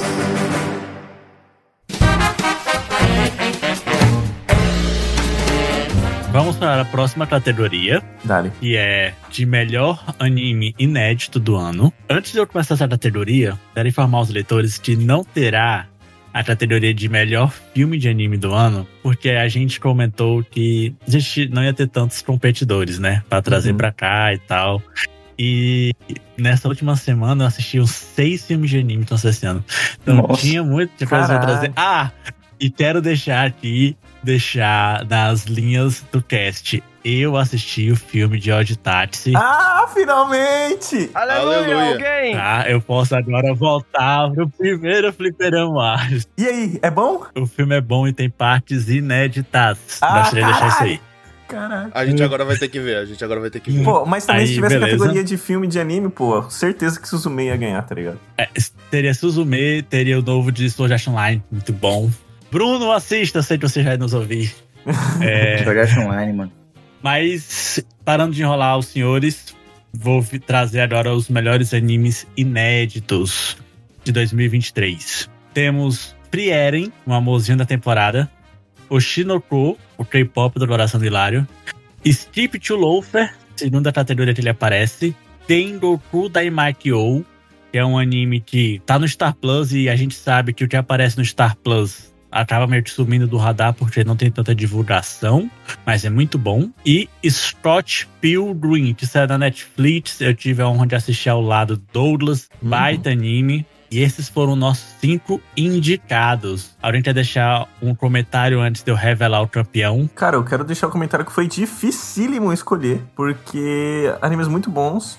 É, cara, Free Eren é um anime que vocês tinham falado antes de votar, eu ainda não tinha assistido, mas eu comecei a assistir porque o, o Hilário e o Hawking me indicou bastante. E é do caralho, irmão. Eu achei, tipo, dois episódios, eu tô achando fudido, muito, muito bom. É, mas eu ainda acho que eu não votaria nele, porque eu votei em outro. E espero que ele ganhe. Se ele ganhar, vocês vão escutar comemorando aqui. Porque só animes são bom aqui nessa categoria. Eu fiquei com muita dificuldade de votar.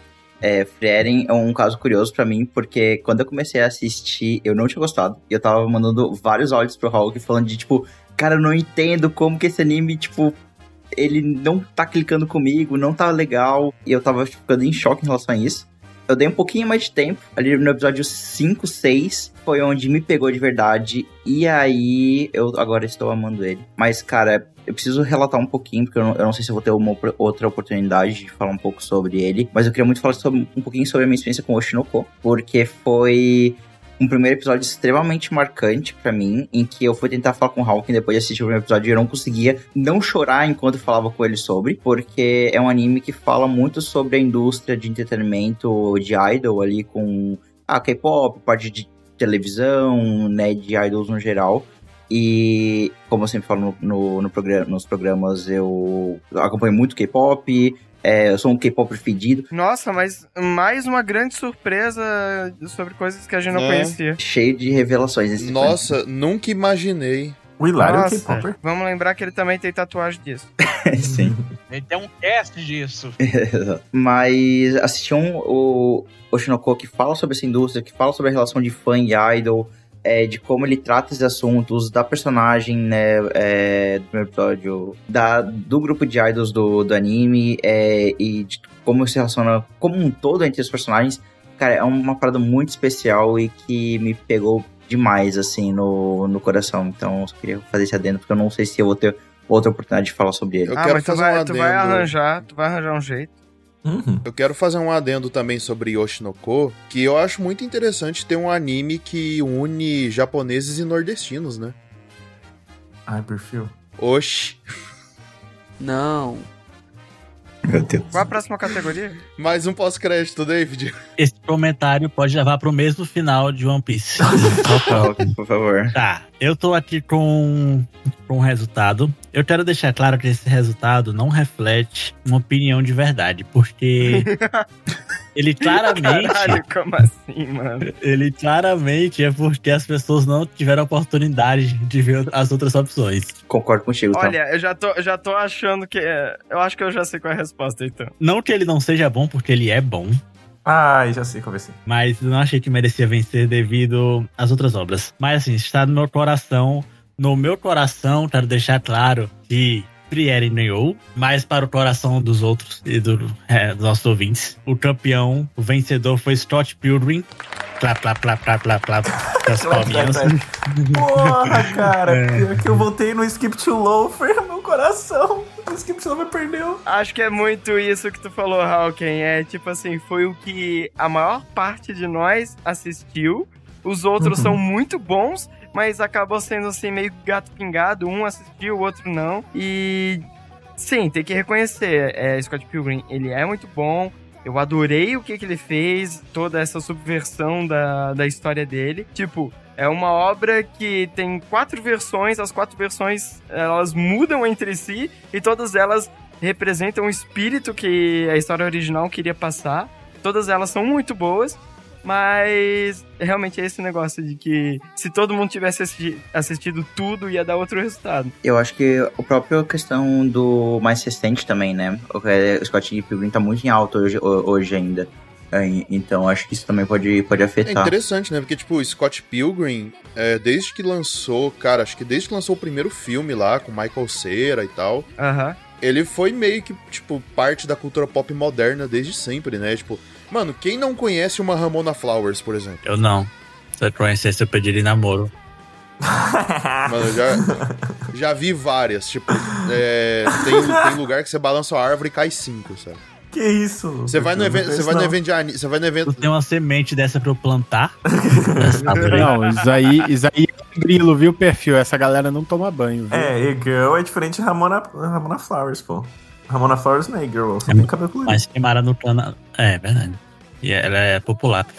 É verdade, tem esse detalhe. E ela não entende de coisas nerds que o, o, o Scott Pilgrim fala de Sonic e ela não compreende. E, e toma banho também, tem esse detalhe. ela E toma banho? Tu sabia, tu sabia que quando o Sonic foi lançado existiam dois desenhos diferentes? Sonic? Um, um mais trevoso e outro mais legal. É, Sonic Road, isso. Eu tô ligado por causa do, do Sr. Wilson falando disso. Mas eu nunca assisti nenhum dos dois desses dois desenhos. Sonic ou isso. É. Ele não pegou a Mas referência. Eu não acredito, velho, que ele não pegou a referência, mano. O cara votou não, pera, pera. e não pegou a referência, É, mano. eu acho que o perfil não assistiu o Scott O cara tá preso no One Piece, gente. Meu mas- Deus do céu, perfil. Sabemos que o perfil não votou em Scott. Mano, é. Eu gostei, eu gostei muito de assistir Scott Pilgrim. A animação foi tão boa que eu comprei a coleção do, da HT toda uma lapada. Chegou, já estou lendo, muito bom. É, recomendo comprar, gente. É, é um HT, quem quiser ter na coleção, são três voluminhos. Promoção na Amazon. A gente gera o link pra vocês, coisa linda. E é isso. Não gostei do resultado, mas sempre ótimo estar aqui nesse, nesse Fliperama Awards. Pô, cara, mas eu, eu fiquei meio triste porque eu queria muito que Skip to Loafer ganhasse. Pô, ele já era a segunda categoria que ele tá, tá ligado? Foi um anime que, além de ser uma puta surpresa, foi do Uhum. caralho. É, eu votei nele, mas, enfim. Eu, eu, eu reconheço o Scott Pô, Pilgrim, é, foi bom. Scott Pilgrim foi o resultado também do.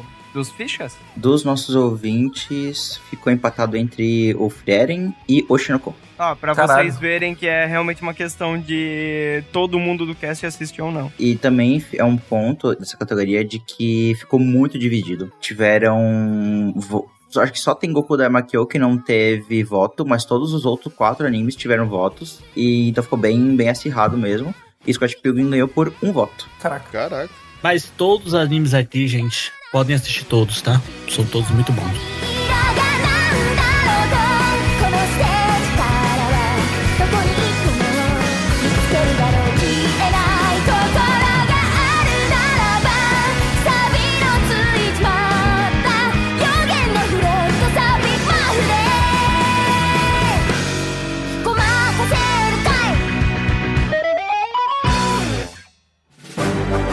Você está ouvindo o Fliperama Awards.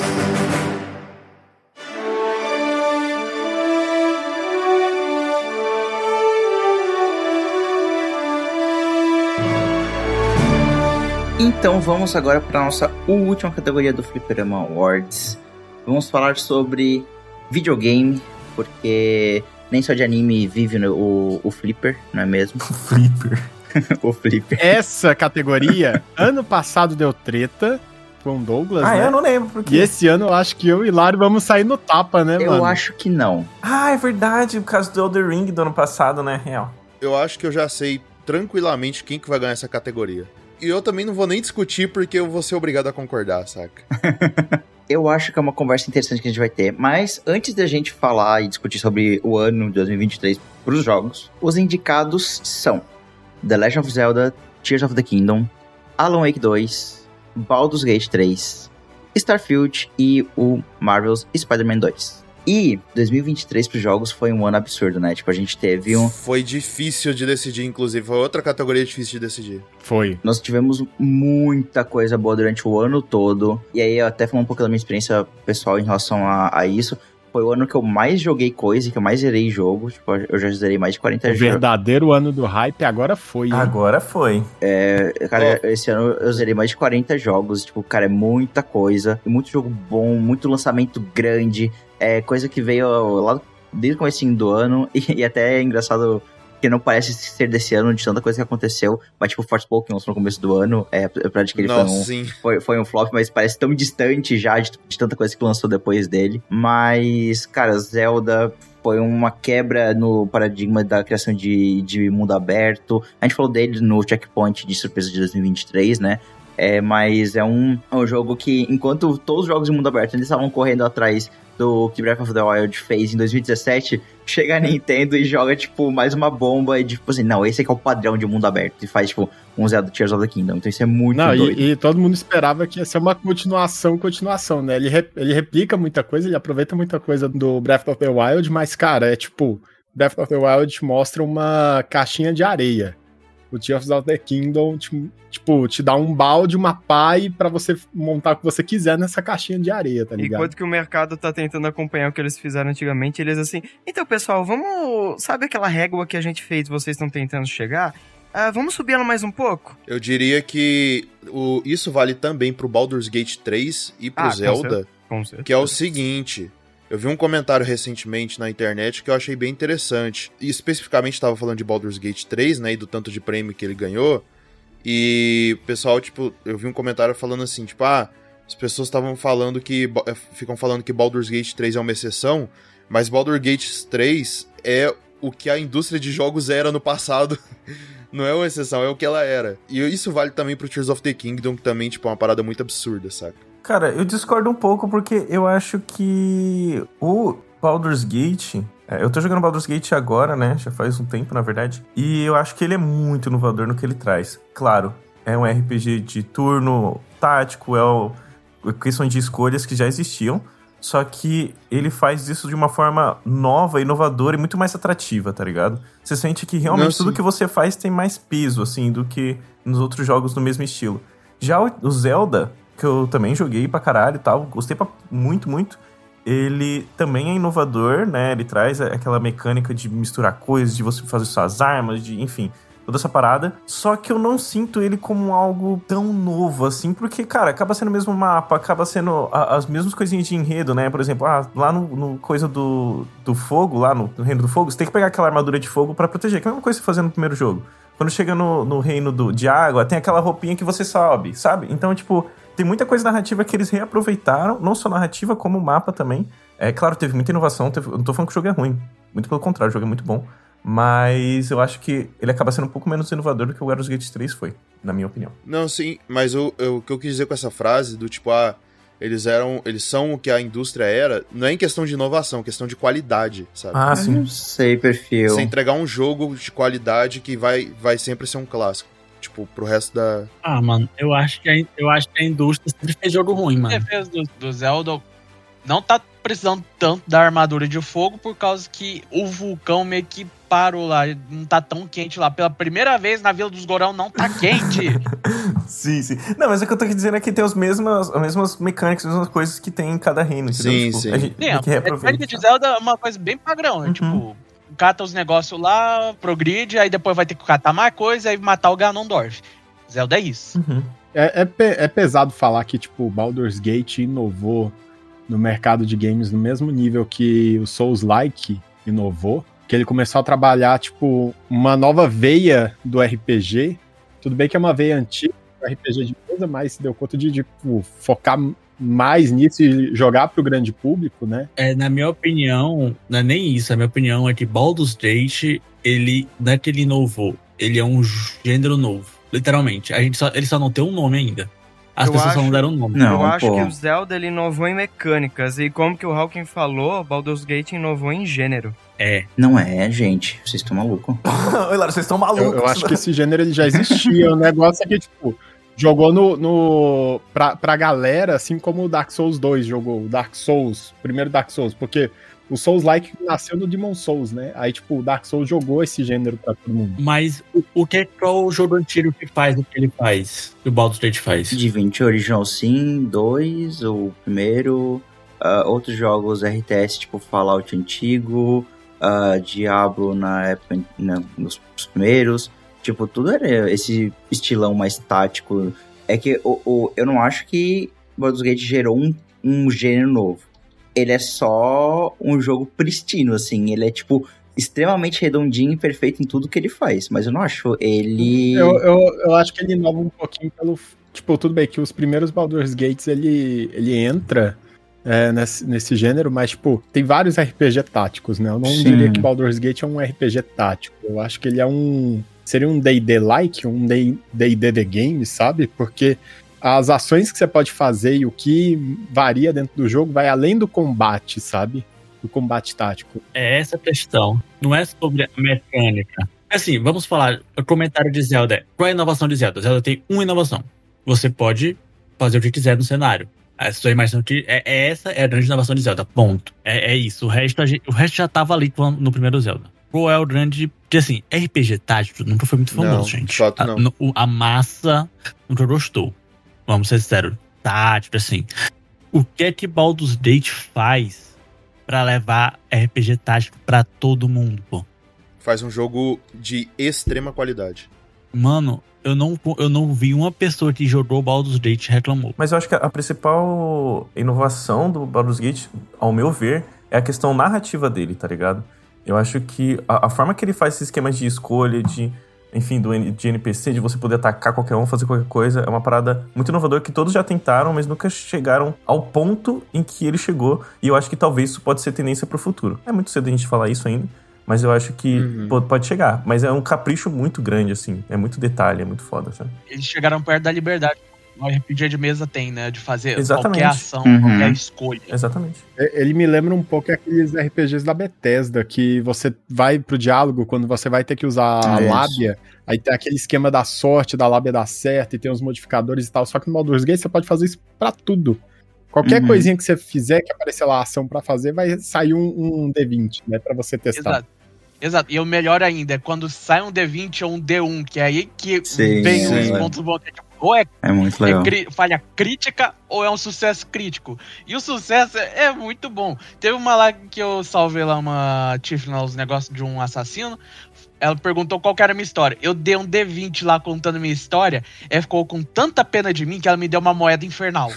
Ah, eu, eu acabei de fazer isso antes de entrar na gravação. Mas enfim, cara, eu só gostaria de fazer um adendo rapidinho também sobre Starfield, que desses foi o que eu mais joguei. E assim, eu tô ligado que teve polêmica no lançamento, teve muita gente que decepcionou. Mas, cara, eu gostei de Starfield.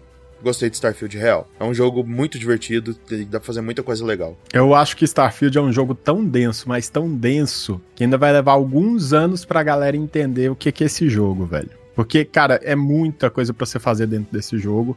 E pra você desenvolver as coisas, o late game desse jogo é muito rico. Leite o quê? Mas é aquele negócio, ninguém teve tempo pra chegar no late game com tanto lançamento nesse É, ano, velho. eu Ah, mesmo mano. ainda não cheguei. Já tem uma galera aí que já visitou todos os planetas, etc. Mas assim, a questão não é essa. A grande questão dele é porque ele não é um GOT. Ele só é isso, ele não é um GOT. Ele é um jogo bom. É, Ponto. E eu não acho que no futuro as pessoas vão achar, porque eu não vejo as pessoas no futuro jogando ele. Porque ele é maçante de iniciar, e ele não é aquele jogo que tu vai terminar e vai falar: Mano, eu tenho um jogo pra te indicar porque ele é foda. Não tem. Eu acho que ele vai ser nichado. Mano, ele, ele é nicho. Não, eu acho que vai ser um jogo nichado, mas é porque ele lembra um pouquinho o MMO. O MMO ele é um gênero nichado, né? Porque tudo que você tem que fazer, você tem que grindar tal. E é o, o jeito que é o jogo da Bethesda, né? O jogo da Bethesda, ele, tipo, ele tem diferença entre você explorar, tipo, chegar a conhecer uma cidade e chegar e realmente esmiuçar essa cidade. Tem muita diferença e é por isso que os jogos da Bethesda têm uma vida útil tão longa. Eu acho que esse é o maior jogo da Bethesda, é o jogo com mais profundidade, com o endgame mais complicado, mais maçante, com mais esmiuçado para você poder trabalhar.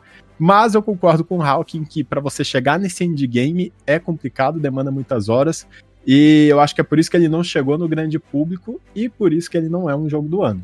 É tipo, Ele não é um jogo acessível, eu. entende? Eu, por mais que eu tenha gostado muito de Starfield, eu concordo que também não é um GOT, principalmente quando bota junto Baldur's Gate 3 e o Zelda, sabe? Eu diria que principalmente o Baldur's Gate é realmente uma competição muito acirrada. Eu queria fazer um adendo sobre o, o Baldur's Gate, porque eu, eu- eu- talvez eu tenha passado a impressão de que eu não tenha gostado do, do jogo, coisa do tipo, mas é, eu só quero dizer que eu tô jogando ele agora, né? Joguei umas 5, 6 horas. É, e eu tô amando cada segundo. É emocionante pra mim ver o D&D que eu mestrei por tantos anos ali ao vivo. Tipo, e é tudo igual, e os monstros que eu sempre descrevi, as magias que eu descrevi pros meus jogadores, é, acontecendo ao vivo é um, é um sentimento muito único e muito, muito emocionante, assim. Mano, eu criei o Partunax no Baldur's Gate 3, mano. Eu criei o, o meu personagem. É muito no- legal no isso. RPG do Fliperama eu criei no Baldur's Gate 3. E eu acho muito impressionante de como ele dá toda essa liberdade, de como a- as narrativas elas se ramificam de uma forma tão natural, de como você tem tudo isso. O jogo é lindo graficamente, tecnicamente ele é maravilhoso, é incrível como esse jogo roda, assim. Então, só queria deixar isso, claro de que eu estou amando o jogo. E eu fico muito feliz da Larian ter ganhado tantos prêmios no The Game Awards, porque é um, é um estúdio que deu sangue, é um estúdio que fez muita coisa durante esses anos, e ele pegar um- uma franquia que já estava um pouco esquecida da época da. é, que estava um pouco já esquecida da BioWare, e revitalizar ela em- com tantos anos de Early Access e criar um jogo tão redondinho e tão perfeito como ele. como o Baldur's Gate saiu, é muito impressionante. Então. Não, e foi um jogo que foi feito em conjunto com a comunidade, né? Com os Uhum. fãs da, da série, os fãs da saga. Era um negócio assim. Postavam no Twitter da Larian, ah, a gente tá pensando em colocar tal coisa e tal. E a própria comunidade pegava e dava o feedback, cara. Isso é raro de se ver em jogo. Eu acho que só em alguns projetos de Kickstarter, talvez, que acontece. Não Uhum. um jogo tão grande quanto o Baldur's Gate, né? Inclusive, eu quero fazer um adendo aqui que talvez muita gente não saiba, mas tecnicamente o Baldur's Gate 3 lançou acho que em 2020, porque ele lançou uma versão Alpha Early Access no Google Stadia, velho. Ou seja, tinha tudo pra dar errado, só porque tinha lançado Sim. primeiro no Google Stadia. Então, tipo, é, que que bom que deu certo, né? Isso é, é, é impressionante, nem existe mais. É, Ninguém nem lembra o que é um Google Stadia, velho. Uhum. E por fim, eu queria falar do, do meu xodó aqui, que por enquanto ainda é meu gote pessoal, que é Alan Wake 2. Tipo, eu fico impressionado Cara, o que que esse jogo é, faz a bobeira também. o que esse jogo faz, assim, é impressionante. É um daqueles jogos que pouco é, é- foi feito na indústria como ele, porque ele mistura muitas mídias de entretenimento dentro de um jogo. Então, o jogo tem FMV, né, que são live actions 14 reais, e isso faz, faz sentido dentro da lore do dentro da lore do jogo. Isso é usado de uma forma narrativa. É, ele utiliza a parte musical também como uma parte narrativa dentro do jogo e de gameplay. Isso além né, do, do jogo em si. E ele é um meta-comentário sobre o desenvolvimento do jogo, porque o jogo, o primeiro jogo saiu há 13 anos atrás, e esses 13 anos também se passaram dentro do universo de Alan Wake, e eles falam sobre como é difícil escrever uma sequência dentro, é, depois de tanto tempo, e esse tema é abordado dentro da história do próprio Alan Wake. Então é um jogo muito sobre meta-comentário, e isso é muito interessante, é um jogo incrível. O combate é a parte mais fraca dele, mas ainda assim todo o resto é maravilhoso. E no momento ele é meu gosto pessoal. Vamos ver se o Baldur's Gate vai tomar esse lugar do meu coração. Não, o, o- e é uma história que começou com o Sam Lake gravando um vídeo de desculpa pra falar que ele estava sem dinheiro pra fazer a continuação de Alan Wake, se eu não me engano, foi em 2013, não foi? Mais ou menos quando tava lançando lá o PlayStation, Xbox. E ver essa reviravolta e, cara, ver o Alan Wake vendo como um dos grandes jogos do The Game Awards, um dos grandes jogos de 2023, no momento que ele lançou, porque ele lançou tipo um, um mês antes do TGA. Isso. Não foi um negócio assim? Foi. Então, ou seja, acontecer toda essa história, cara, uma, uma história de reviravolta dentro do, do mundo dos videogames que é rara também de se acontecer. E ainda mais tendo duas histórias de reviravolta de estúdios, que é a, a Lariat e a Remedy, né? Uhum. Acontecendo em, tipo, em, em tudo no mesmo ano, cara. É tipo, é algo raríssimo de se ver. No nível de, tipo, talvez 2012, com o surgimento da Telltale, pra, pra pensar em algo assim. Isso, isso que é a parte mais louca do ano de 2023. E a Remedy, ela foi um estúdio que se revitalizou porque ela quase falhou na época do Quantum Break, é, com, junto ali com o Xbox, e depois eles deram a volta por cima, primeiro com Control, se restabeleceram, e agora com a Wake 2. Acho que Alan Wake, é, tipo, mesmo o combate da, do antigo jogo, ele já era muito excepcional, né? O que ele queria fazer mais era essa questão de narrativa, esse universo que ele quer criar. E tu fazer com que a narrativa seja uma mecânica viva dentro do próprio jogo e não seja só uma questão de metalinguagem, cara, isso pra mim é impressionante. É um negócio de que você literalmente dar o poder ao escritor de reescrever a sua realidade. Isso ficou, assim, mecanicamente é incrível, visualmente é incrível. Eu acho justíssimo ele ter ganho o, no Game Awards, ele ter ganho por direção e por direção de arte, porque é digno mesmo. Tipo, o cenário, ele conta uma história.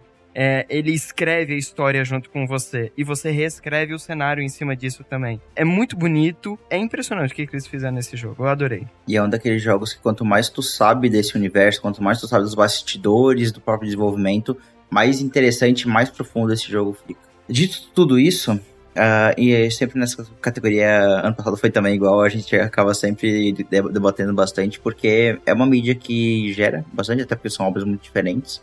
É, o ganhador do melhor jogo do ano, 2023, pro Supremo Nerd, é Baldur's Gate 3.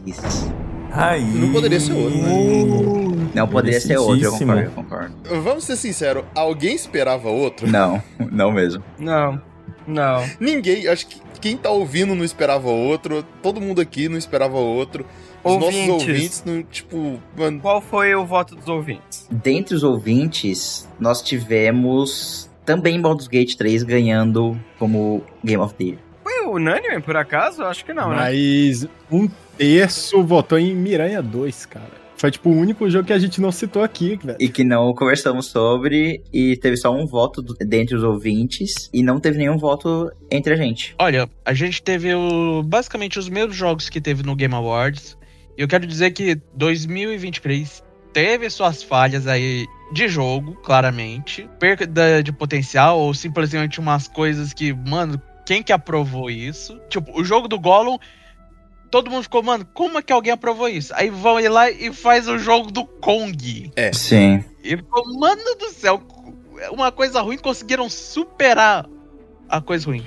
Eu, eu acho que isso é uma prática que tá nascendo na indústria que vai ficar cada vez mais predatória, de puxar franquias grandes pra tentar ganhar dinheiro com um jogo bosta barato, sabe? Mas também teve muito ponto alto, teve muita surpresa. E é tipo, eu gosto de ver isso. Uma coisa que me deixa animado com a indústria de jogo. E esse ano teve muita coisa. Até mesmo umas coisas que o Oruzel, que o pessoal pensava que ia ser só uma DLC ou uma continuação assim, vai ser o mesmo Bafo Selvagem, né? Mas conseguiu surpreender. Eu mesmo tô jogando. Eu, eu posso terminar o jogo a hora que eu quiser, mas não, eu tô explorando tudo naquele jogo e eu tô adorando. O Baldur's Gate, eu simplesmente fiz um anão azul com barba lá que parece um papai Smurf que eu chamei de Nanos. eu tô me divertindo. E é simplesmente, mano, eu gosto de um jogo em que eu entro e eu me divirto. É, tipo, tem uma história boa, eu aceito isso. Mas eu sinto que eu tô me divertindo porque os caras conseguiram ter o tempo pra fazer as coisas direito e deixar o máximo aproveitável, sabe? Um- Pra eu me divertir. Esse é um ponto de videogame, na minha opinião, um ponto principal. Pode ter as histórias narrativas à vontade, isso aí é um ponto que o videogame também pode ter. Só que pra mim, um ponto forte pra ele é se divertir. Uhum. E esse ano conseguiu me dar um pouco dessa diversão de volta. Nice. O, um adendo que eu quero fazer sobre o Zelda Chorinho do Reino é que, cara, pra mim ele é o jogo que provou que Deus é troll. Deus é troll porque quando for, for anunciar o nome do jogo, tipo, na, na Nintendo Direct, na Inglaterra foi a stream foi banida por causa do nome do jogo, porque a rainha tinha acabado de morrer. Na verdade, não foi banido, só não falaram É, o só não título. falaram o título, É, mas, tipo, eles mano, atrasaram o título, né? E assim, o, até um- eu queria fazer um adendo também sobre o comentário do Luigi, da prática nova predatória da indústria. Eu diria que isso tá acontecendo um pouco até com o filme também. Precisamos lembrar de Ursinho Poo, Sangue e Mel? Não, esse filme foi bom. Pode parar, esse filme foi bom, mano. Ó, honestamente, eu só quero. Eu defendo esse filme por um ponto. O Ursinho Poo virou domínio público e os caras aproveitaram. Eles viram a oportunidade e falou: é agora que eu faço. Eu vou zoar a Disney o máximo que eu posso.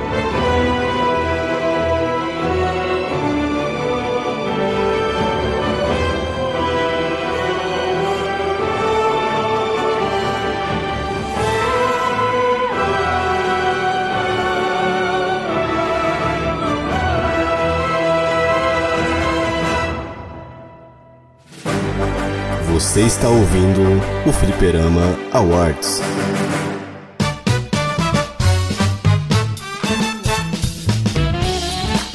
Então, fechamos nosso Fliperama Awards, conversamos bastante sobre ah, não só as, as categorias, os indicados, mas o que nós sentimos durante o ano, né, dentre as mídias que a gente acompanha, que a gente cobre aqui dentro do cast, e foi um papo bem legal. É a premiação mais importante de 2023, agora com seus premiados devidamente. Pedro Pascal, seguinte, pra você pegar seu prêmio, chama a gente lá na direct do Instagram, conversa lá.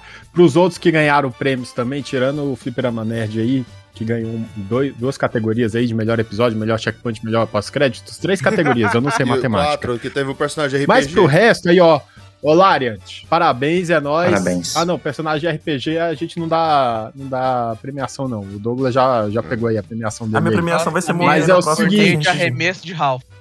Sim. Exatamente, velho. Mas aí, pra, pro resto da galera aí, Lariant, parabéns aí. Pra galera dos animes, parabéns. Chama a gente no direct que a gente combina pra entregar o prêmio de É, vocês. se o mapa quiser vir aí pra gente entregar pra eles aí por causa do Jujutsu, só mandar um direct, galera. E é bom que eles não vão Exatamente. se perder no caminho, né? Porque eles sempre têm um mapa. Ai, perfil. Bom, encerra aí, na moral. É- Essa, essa, achei- Vocês, essa eu estão, achei- vocês essa estão achei perdendo é, as razões pra ofender minhas piadas. Então fechamos o nosso episódio. Não só o episódio, como o ano de 2023. Agradeço todo mundo que escutou, não só até aqui, mas também que escutou todos os nossos episódios, que apoiou lá no Catarse, que mandou mensagem pra gente no Instagram, que respondeu as nossas enquetes no, no Spotify, que interagiu com a gente em qualquer rede social.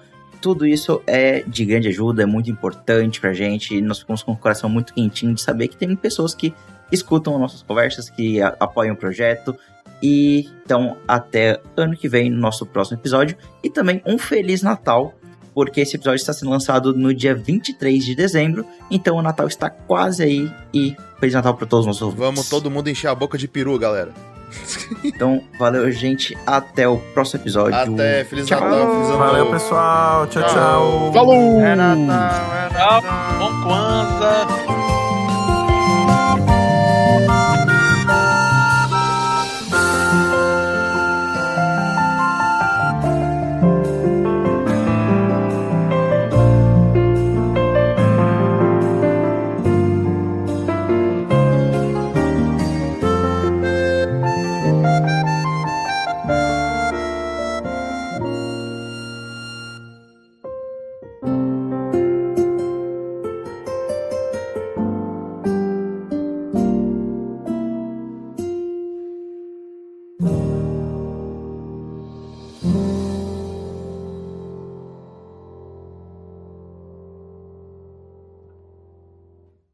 Atenção, emissoras, para o top de 5 segundos.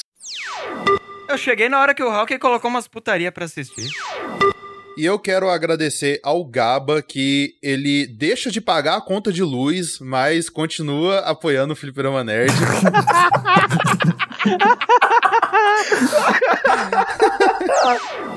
Sábado Friday, sábado Friday. Sábado Wi-Fi Rush. Wi-Fi Rush. Hi-Fi.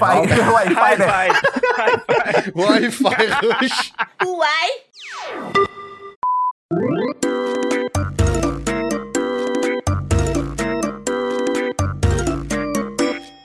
Atenção, emissoras, para o top de Três. 5 segundos. Tô... Top? Vai lá, vai lá. 5, 4, 3, 2, 1. Velho, o Rocket teve um puta delay ali. Vai, vai de novo, vai de novo. 3, 5, dois, 4, um. 3, 2, 1. Aí Aê. sim, velho. Finalizar o ano com chave de Porra. ouro ou então com palma de ouro, velho. Porque ele é maçante de iniciar. E ele não é aquele jogo que tu vai terminar e vai falar: Mano, eu tenho um jogo pra te indicar porque ele é foda. Não tem. Eu acho que ele vai ser nichado. Mano, Acho que ele, vai ele gerar é um nicho. nicho muito forte. Assim como é, MMO, RPG, porque ele lembra um pouco os animes. Caralho. Jesus! Opa, Pera, voltamos? Voltou, voltou, voltou. Voltou, voltou. Voltou, voltou. Que É maluquice o, foi o essa? Discord Caralho, o que que rolou, mano? Caralho. Acho que foi o Discord. Todo mundo travou. O JavaScript. Daí foi o JavaScript. o Luigi virou um R2D2 Aham. aqui pra mim. Caraca, gente, que maluquice.